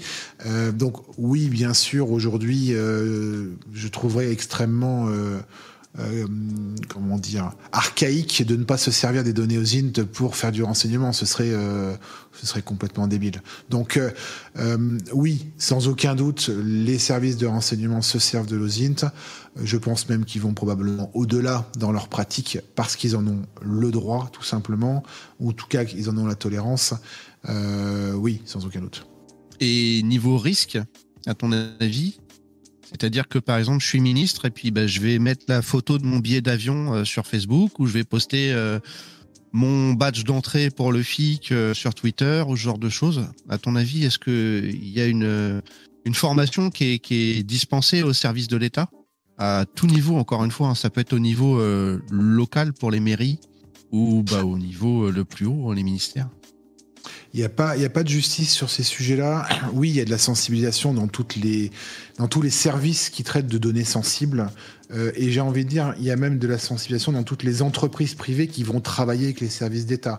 Aujourd'hui, je pense que toutes les boîtes qui bossent dans la défense, euh, les, transports, euh, l'armement, toutes ces boîtes privées sont bien sûr soumises à de la sensibilisation sur les données personnelles et ce qu'on en fait. Donc ça, j'ai aucun doute. Après, est-ce que aujourd'hui euh, cette sensibilisation est efficace? Ça, c'est une autre question à laquelle euh, euh, il faut pouvoir répondre. Qu'est-ce que risque un ministre qui poste son billet d'avion sur un réseau social? J'ai envie de dire, moi, je suis un sale gosse, j'irai lui annuler son billet d'avion avec la référence de la réservation. Euh, le risque, il n'est pas, il est pas colossal. Il est peut-être physique, effectivement, si c'est quelqu'un, par exemple, qui peut être une cible euh, ben, potentiellement, euh, je sais pas, d'une tentative d'assassinat ou de terrorisme. Ben, on va savoir qu'il va être à tel moment, à telle heure. Donc, euh, ça peut être un risque qui peut être pris, effectivement, au niveau de la protection de personnes physiques qui pourraient avoir, qui pourraient être en situation de d'être ciblées. Le risque numérique du badge du FIC, Ouais, être badgé deux fois à l'entrée, bon, je pense pas que ce soit un énorme problème. Euh, je suis même pas sûr qu'ils vérifient l'unicité du badge à l'entrée du FIC. Donc, euh, euh, je pense pas. Après, c'est encore une fois, c'est pas l'information unitaire qui va être un danger, c'est la combinaison d'informations les unes avec les autres. C'est-à-dire que si je publie mon badge du FIC que j'ai dit sur Facebook que j'ai fêté mon anniversaire des jours plus tôt et que j'ai ma photo un peu officielle sur mon site professionnel, là je commence à avoir de la data qui vont potentiellement me permettre de faire une usurpation d'identité ou un bon phishing ou un bon social engineering. Euh, il y a une IA, alors elle est elle n'est pas encore en, fonctionnelle en France, mais qui permet à partir de 30 secondes d'un enregistrement audio de reproduire la voix euh, de toute personne. Ça marche très bien aujourd'hui sur les voix anglaises, ça ne devrait pas tarder à arriver en France. Là, on va commencer à s'inquiéter en disant qu'est-ce qui se passe si tous les mecs qui font des discours ou des interventions publiques, euh, on peut synthétiser leur voix pour derrière faire des, j'en sais rien, une arnaque au président euh, sur, dans une entreprise ou une, une obtention d'informations sur un service public? Ouais, là, on va commencer à s'inquiéter. Et je pense que le, le, la sensibilisation sur ce qui va se passer sur les réseaux sociaux en général va être de pire en pire. Ça va devenir l'enfer de savoir qu'est-ce qu'on a le droit de dire, qu'est-ce qu'on a le droit de pas dire. Et va se mêler à ça un autre sujet, c'est la psychose. Euh, Aujourd'hui, euh, euh, on dit à tout le monde faites attention à vos données privées, faites attention, mais on leur dit pas pourquoi. On ne dit pas ce qu'on peut faire avec les données privées. Et la psychose s'installe. Euh, alors je sais, hein, le, le, les boîtes de, de, cyber et puis, euh, puis les gens comme moi ont tendance à faire un peu du marketing de la peur sur les réseaux sociaux. Mais c'est volontaire parce qu'on a envie aussi que la prise de conscience se fasse plus vite. Mais euh, est-ce qu'on se trompe vraiment? Ce qu'on est en train d'annoncer est en train de se passer et ça va pas s'arranger, moi j'en suis persuadé. Donc euh, je pense que ouais, ça va devenir compliqué de savoir qu'est-ce qu'on peut dire et qu'est-ce qu'on peut pas dire sur un réseau social. Ok, on va revenir sur le côté sensationnaliste un peu et, le fait de faire peur, euh, à, tort ou à raison. On va y revenir dans, la partie 3. Euh, pour rester un petit peu sur le côté risque avec le, on parlait des ministres, euh, alors c'est pas pour. Euh, c'est pas un hasard, hein, il y a eu des, encore des scandales assez récemment, il me semble, euh, notamment avec une application très sympa qui s'appelle TikTok. Euh, il me semble que ça y est, ça a été banni, non, de, des, des téléphones. Euh, en Europe mais, en, en, Europe aussi, ouais, ok. J'ai pas trop suivi l'affaire. Euh, alors, j'ai des questions. La première question, c'est pourquoi est-ce que c'est craignos ce, ce, genre d'application euh, sur, des téléphones de ministres Parce que j'imagine qu'il y a certaines personnes côté public qui ne savent pas pourquoi. Euh, et, et, ensuite, seconde question, si c'est craignos, pourquoi est-ce que ça fait pas des années, c'est-à-dire bah, quasiment depuis que c'est sorti, que c'est interdit? Parce que le, danger, quand tu fais partie, on va dire, de, de, départements qui sont euh, euh, dédiés à protéger des ministres euh, ou, des hommes politiques français, peu importe, ou les intérêts de la nation. Pourquoi est-ce que c'est pas banni directement ce, genre de truc? Je pense qu'il y a eu euh, une grosse latence sur la prise de conscience que, on parle de TikTok, donc ça veut dire on parle essentiellement des Chinois derrière, mais de dire qu'il y a une aujourd'hui un espionnage généralisé, intensif et massif de la Chine à l'égard du, je pense, du monde entier et, de l'Europe en particulier, et pas que, euh, et qu'aujourd'hui, euh, on a simplement trois trains de retard sur ce qui se pratique en termes d'espionnage. Donc, euh, le fait, enfin, je ne sais pas qui ça a surpris que TikTok collecte des données à l'encontre de, de, de, ses utilisateurs, mais à un moment donné, il faut, ouvrir les yeux. Tout le monde le sait. La question, c'est pourquoi ça a été aussi long de l'interdire au niveau des services publics. Euh, tout simplement, je pense, parce qu'il y a des barrières réglementaires et que quand un État interdit un outil commercial, parce qu'il y a des, derrière, il y a des logiques commerciales derrière ces produits-là euh, il y a simplement un risque d'être attaqué par l'entreprise ou par le pays concerné. Donc euh, il y a dû avoir, à mon avis, beaucoup d'études avant de dire on se prononce sur ce sujet-là. Après, pourquoi ça a été si long? Là non plus, je suis pas dans le secret des dieux euh, ni des, des, des, des décisions d'État. Euh, je crois qu'on sort quand même d'une période où il y avait des priorités sanitaires euh, qui étaient, à mon avis, euh, peut-être qui sont passées un petit peu devant TikTok et autres. Mais j'ai envie de dire, euh, la question peut se poser avec Facebook, avec Insta, avec LinkedIn. Enfin, je veux dire, le, Les données, aujourd'hui, euh, on interdit euh, Google Analytics sous prétexte que ça envoie euh, quelques stats sur des, des, serveurs américains, que c'est pas RGPD. Est-ce que demain, les réseaux sociaux, parce qu'ils sont exactement dans le même cas, vont subir la même chose? Bah, peut-être, hein, j'en sais rien là-dessus, mais il y a des intérêts économiques derrière, puis il y, y, a des intérêts sociaux. Donc, je pense pas que l'équation soit si simple. C'est pas parce qu'il y a un cas qui est avéré que la décision d'interdire euh, dans un service public ou même dans un pays, comme a pu le faire euh, l'Italie avec ChatGPT euh, la semaine dernière, je pense que la décision, ou enfin avant d'appuyer sur le bouton, il faut il faut se poser des, bonnes questions parce qu'il y, a des impacts derrière.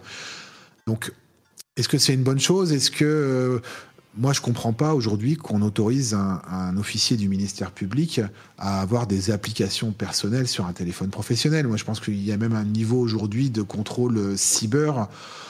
Je vous renvoie à l'affaire Pegasus pour ceux qui ont suivi ça euh, là, il y a deux ans. Euh, c'est juste, enfin, on est, on est à la rue complet, euh, à mon avis, sur la sécurité cyber tout court. On parle même pas des, des réseaux sociaux pour moi. On est, on est en retard simplement. Il y, a, il y a plus de dix ans de ça, il y avait déjà des problèmes avec BlackBerry, hein, qui avait été interdit euh, en Conseil des ministres. En fait, tous les ministères, enfin tous les ministres n'avaient plus le droit d'avoir un BlackBerry sur eux, quoi. C'est ça. et tous les messages transitaient directement par les serveurs américains, et donc. Euh, la question, c'est pourquoi cette latence? Qu'est-ce qui bloque aujourd'hui les prises de décision? Je pense que c'est du, c'est du réglementaire, tout simplement. Il y a des impératifs économiques et diplomatiques derrière qui font que interdire un réseau social comme TikTok, c'est un acte symbolique.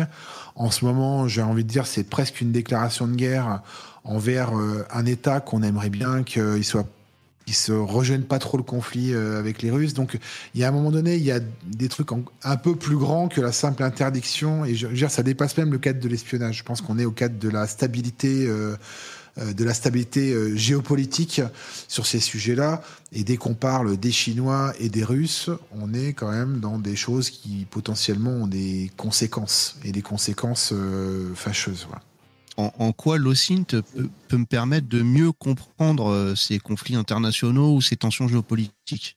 Comment je peux l'utiliser, cette technique, en fait?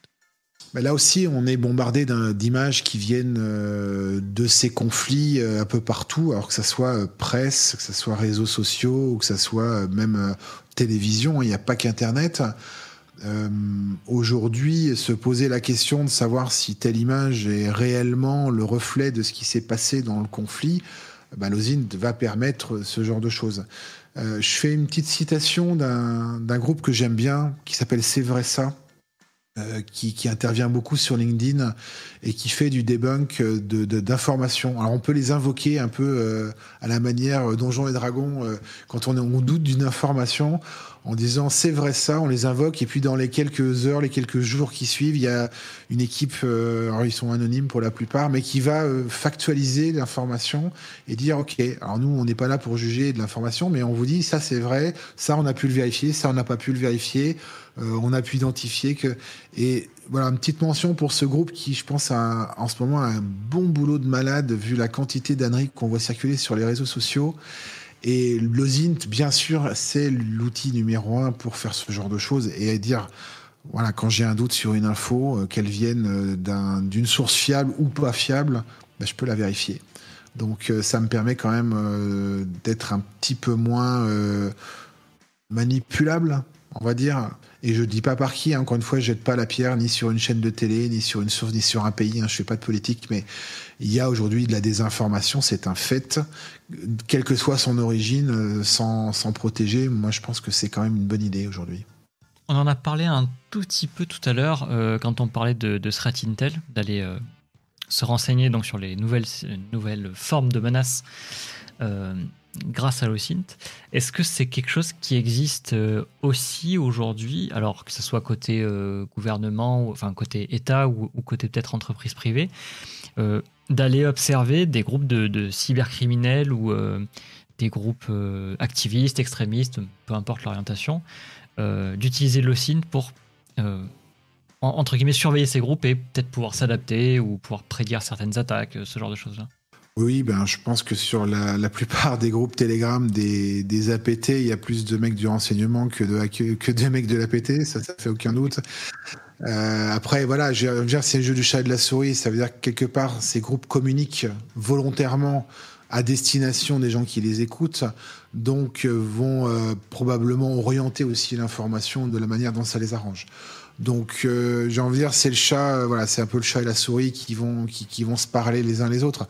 Oui, bien sûr, les, que ça soit dans le monde de, de, du, de la CTI, de, du risque économique, de l'ingérence économique ou du cyber ou du terrorisme, euh, la surveillance euh, de ces groupes fait partie des tâches euh, de, de, tous les, de tous les pays et de tous les services de renseignement. Enfin, ils sont d'ailleurs, c'est même leur tâche principale. Et d'identifier aujourd'hui les traces aux que peuvent laisser ces groupes sur la toile euh, encore une fois, ce serait vraiment dommage de s'en priver. Si c'est pas le cas, il faudrait vraiment se mettre à l'heure du 21e siècle. Donc, euh, euh, oui, oui, sans, gros doute, je pense que tout ça, est considérablement utilisé. Après, quelle est la capacité on va dire, d'un service de 1000 personnes à surveiller peut-être 10 fois ou 50 fois ou 100 fois plus de cybermalveillance? Je pense qu'il y a un manque de moyens évident aussi aujourd'hui euh, qui fait que euh, c'est des questions d'ailleurs que se posent aujourd'hui les communautés, c'est comment contribuer aujourd'hui euh, à, aider simplement à, une participation citoyenne sur ces sujets-là. Alors là aussi, on parle d'éthique. Là, la politique rentre en ligne de compte. Faut-il le faire? Faut-il aider? Faut-il pas aider? Je rentre pas dans ces débats-là, mais c'est des questions, je sais, qui se réfléchissent aujourd'hui en disant à quel point aujourd'hui la communauté un rôle à jouer ou pas dans un avenir proche sur ces sujets un peu chauds en disant est-ce que est-ce qu'on aide euh, le pays à se protéger contre des, menaces étrangères ou des menaces internes euh, voilà. C'est c'est là aussi euh, les approches par exemple aux États-Unis sont très différentes de celles qu'on a en France. En France on est très dans l'open on est très dans la donnée personnelle la protection des libertés la protection etc c'est moins le cas dans d'autres pays donc euh, l'OSINT évolue à des vitesses différentes dans le monde aussi à cause bah, de, de, la culture du pays vis-à-vis -vis de la data, vis-à-vis -vis de la défiance euh, par rapport à l'étranger, par rapport à l'État, enfin toutes ces considérations euh, euh, dans lesquelles, bien sûr, tout le monde n'est absolument pas d'accord. Les call cases et ce genre de choses. Euh, si j'ai quelques compétences en OSINT et que le côté, euh, le côté CTF ou Chal sur HTB ou autre, ça c'est bon, c'est amusant, mais voilà. Est-ce que je peux mettre euh, mes compétences euh, d'OSINTER, entre guillemets, à contribution pour la commu euh, La communauté au sens général, pas la communauté cyber ou la communauté OSINTER. Qu'est-ce que c'est les call cases? Enfin, c'est tout ce qui va permettre d'aider, par exemple, sur des cas de disparition, de ce genre de choses. Il y a des sites qui existent, euh, notamment aux États-Unis, au Canada, qui permettent en fait de bah porter contribution et éventuellement d'aider sur certains cas. J'aimerais savoir ce que tu penses de ce genre de choses et est-ce que c'est quelque chose qui, qui serait bon de développer ou pas? Alors moi j'adore ça déjà. Euh, je participe au Trace Lab. Euh, enfin, c'est, je pense que tu, tu, fais allusion. Effectivement, c'est un, un, un, événement qui est organisé plusieurs fois par an par, par un collectif canadien en collaboration avec euh, les autorités américaines. Effectivement, on va mener des recherches au CINT sur des personnes disparues. Alors on parle bien de personnes disparues, pas de personnes recherchées. Hein, donc il y a, il y a quand même une, ce qu'on appelle les yellow notices. Euh, il y a euh, ça n'existe pas aujourd'hui euh, de manière organisée en France. Il y a, il y a deux, deux initiatives aujourd'hui qui, qui existent sur ce genre de choses en, en, en France. La première, c'est celle d'Interpol qui euh, propose les Yellow Notices et les Red Notices, donc les personnes recherchées, et euh, encourage l'initiative citoyenne sur toute personne qui voudrait enquêter et fournir des informations. Euh, moi, j'ai contacté Interpol sur ces sujets-là. Ils sont favorables aujourd'hui à ce que le citoyen s'empare de ces sujets et les aide aujourd'hui à, collaborer. Mais ce que dit Interpol n'est pas ce que dit euh, ni la gendarmerie ni la police euh, en France, où aujourd'hui il y a quand même d'énormes réserves sur ces pratiques j'ai envie de dire, je renvoie à la discussion juste avant sur la sécurité des enquêteurs et les entraves aux enquêtes éventuellement existantes. Donc ça peut se comprendre aujourd'hui que les mecs qui sont sur le terrain ne bah, voient pas ça d'un bon oeil. Donc il n'y a, y a pas aujourd'hui d'équivalent au Trust Lab en France. La deuxième action qui est, euh, c'est celle d'Europol dont je parlais tout à l'heure, qui est de l'enquête sur des objets, euh, sur des, des, photos pédopornographiques. Donc là aussi, c'est de la contribution citoyenne. Alors là, on est moins sur de l'enquête de personnes, donc c'est vrai que c'est un peu plus, voilà, c'est un peu plus euh, acceptable d'un point de vue éthique. mais aujourd'hui, c'est pas des sujets sur lesquels, en France, il y a un gros, gros engouement des autorités pour proposer ça. Ils sont pas, ils sont pas chauds du tout. Euh, ça fait partie des sujets dont on discute dans les communautés et avec euh, les services concernés. Pour l'instant, c'est très, très, très froid. Euh, Est-ce qu'on aimerait que ça arrive? Oui, bien sûr. Euh, pas n'importe comment. Hein. Là aussi, euh, l'idée, c'est pas que tout le monde fasse n'importe quoi dans son coin. Euh, ça va être la même polémique en fait que pour les challenges et la gamification. C'est faut-il aujourd'hui donner accès à ce type de pratique à tout le monde n'importe comment La réponse c'est non, clairement pas. Euh, Est-ce qu'on est capable de former suffisamment les gens qui vont y participer ou d'encadrer l'éthique dans laquelle c'est fait? Probablement.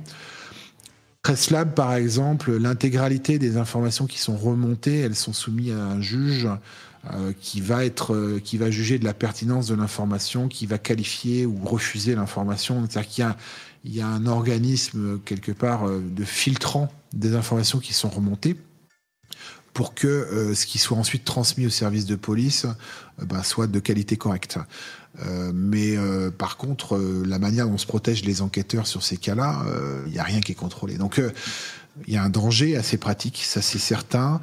Maintenant, c'est ça aussi qui va faire progresser la discipline. Ça peut aussi faire retrouver des personnes qui seraient disparues mais on va se heurter toujours à ce, cette spécificité française qui est le droit à la disparition en France aujourd'hui qui euh, je sais pas trop comment aujourd'hui on va contourner cet écueil euh, en disant euh, bah, quelqu'un qui veut pas être retrouvé bah, c'est son droit donc euh, il y a du réglementaire à mon avis à abattre avant et beaucoup beaucoup de politique. Est-ce qu'il y a une sorte de, R&D côté OSINT qui existe et et j'ai envie de dire, est-ce que c'est est -ce c'est quelque chose que tu as déjà constaté, vu et qui est, qui est efficace aujourd'hui? Alors les communes suivent vachement l'actualité aux int. Là pour le coup, je, alors, Twitter est une bonne source, les Discord des communautés en sont, également une très bonne.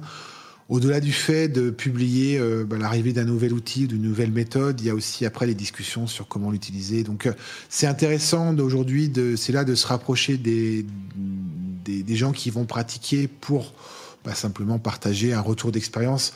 Des outils en sort 10 par jour. Euh, moi, j'ai absolument pas le temps de tous les tester, de voir celui qui est bien, celui qui va répondre. Donc souvent, on va tester aussi pendant les, enquêtes. Tiens, euh, je vais tester celui-là aujourd'hui, je vais voir les résultats qu'il donne par rapport à ce que j'utilise d'habitude. Donc, oui, oui, il y y a de la veille technologique qui est faite. Est-ce qu'elle est très structurée Non, pas vraiment.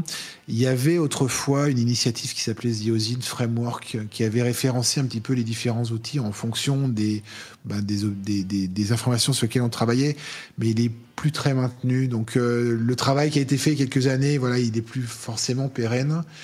Et euh, ce que je disais, les, les, outils, ils meurent, ils naissent tous les jours, ils meurent. Les, les, les, les réseaux sociaux se protègent, les API aussi. Donc euh, tout ça est très mouvant et, euh, demande un suivi. Euh, pour rester au top en termes d'outils, ça demande quand même de faire de la veille et puis de, bah, se tenir informé. Et pour ça, il y a quand même pas mieux que les réseaux sociaux euh, pour, pour le partage de, de, de, connaissances, en tout cas. Il y a des mecs vraiment qui, comment dire, très concrètement, qui vont aller creuser pour trouver de nouveaux dorks, de nouvelles je sais pas, façon de filtrer, tu vois, des outputs de GPT pour aller retrouver euh, des rapports confidentiels de Samsung, par exemple, des trucs comme ça. Il y a des mecs qui passent leur journée à, creuser ce genre de, tu vois, pour, pour avoir des nouvelles sources ou quoi, ouais. Oui, sans, aucun doute. Euh, après, c'est la curiosité qui va faire la différence. Mais euh, ce matin, je suis tombé, je suis allé sur un, site de mindmap que je que je citerai pas, et je me suis rendu compte qu'il y avait toute une section publique. C'est-à-dire qu'il y a plein de gens qui ont qui sont allés euh, faire leur mindmap. Alors, ça va être pour leur projet d'étude, pour leur présentation de la prochaine réunion. Des fois, c'est absolument rien, mais il y a des milliers de schémas hyper, euh, parfois hyper touchy, euh, des, avec des données personnelles dessus. Il y a des, des données d'entreprise, mais, mais il suffit, là, tu peux passer ta vie à aller chercher des informations. c'est de l'open source. J'ai pas d'orquier, j'ai même pas tapé une requête sur Google. Je suis allé sur euh, une zone publique identifiée comme publique où j'ai le droit d'aller chercher ces infos. Le fait qu'il y ait des infos confidentielles dessus, est-ce légal, est-ce aux int? Pas sûr. Mais par contre, euh, mine d'informations sans aucun doute. Donc, euh, oui, il y a des gens qui, comme ça, passent leur temps à aller chercher euh, ben, des infos un peu cachées, un peu des nouvelles techniques, des nouvelles méthodes. J'ai pas en tête de profil qui va être spécifiquement le plus aguerri dans, la nouveauté. Il y a encore une fois, il y a un travail des, de, gens qui bossent dans l'OSINT ou qui, sont passionnés d'OSINT qui vont euh, décider de partager euh, leur découverte du moment. Euh, des fois, ça va être l'un, des fois, ça va être l'autre. Il n'y a pas de, il a pas de centralisation de, ces sujets-là aujourd'hui qui, qui, voilà, qui, va être un peu au-dessus de l'eau. Je crois pas. J'ai envie de dire, le, le, la recherche d'outils, la recherche de méthodos, c'est déjà de l'osine. Donc, chaque osinter va se faire sa toolbox perso. ma toolbox ressemble pas à celle de mon voisin ou à celle de ou à celle de donc quelque part, euh, faire sa toolbox, c'est déjà se faire plaisir. C'est un peu comme quand tu fais ton, ta stack de, de pen tester, euh, tu as tes outils que tu aimes bien et puis euh, tu vas en essayer d'autres à l'occasion, mais c'est pas la même que celle du voisin. C'est pareil pour l'Ozint. C'est tu vas te composer ton, ton, ton ta stack d'outils que tu as l'habitude d'utiliser avec lesquels tu vas vite et occasionnellement tu vas essayer des nouveaux trucs parce que bah, tu suis un mec qui t'a dit tiens ça c'est pas mal dans ce cas-là etc. Thank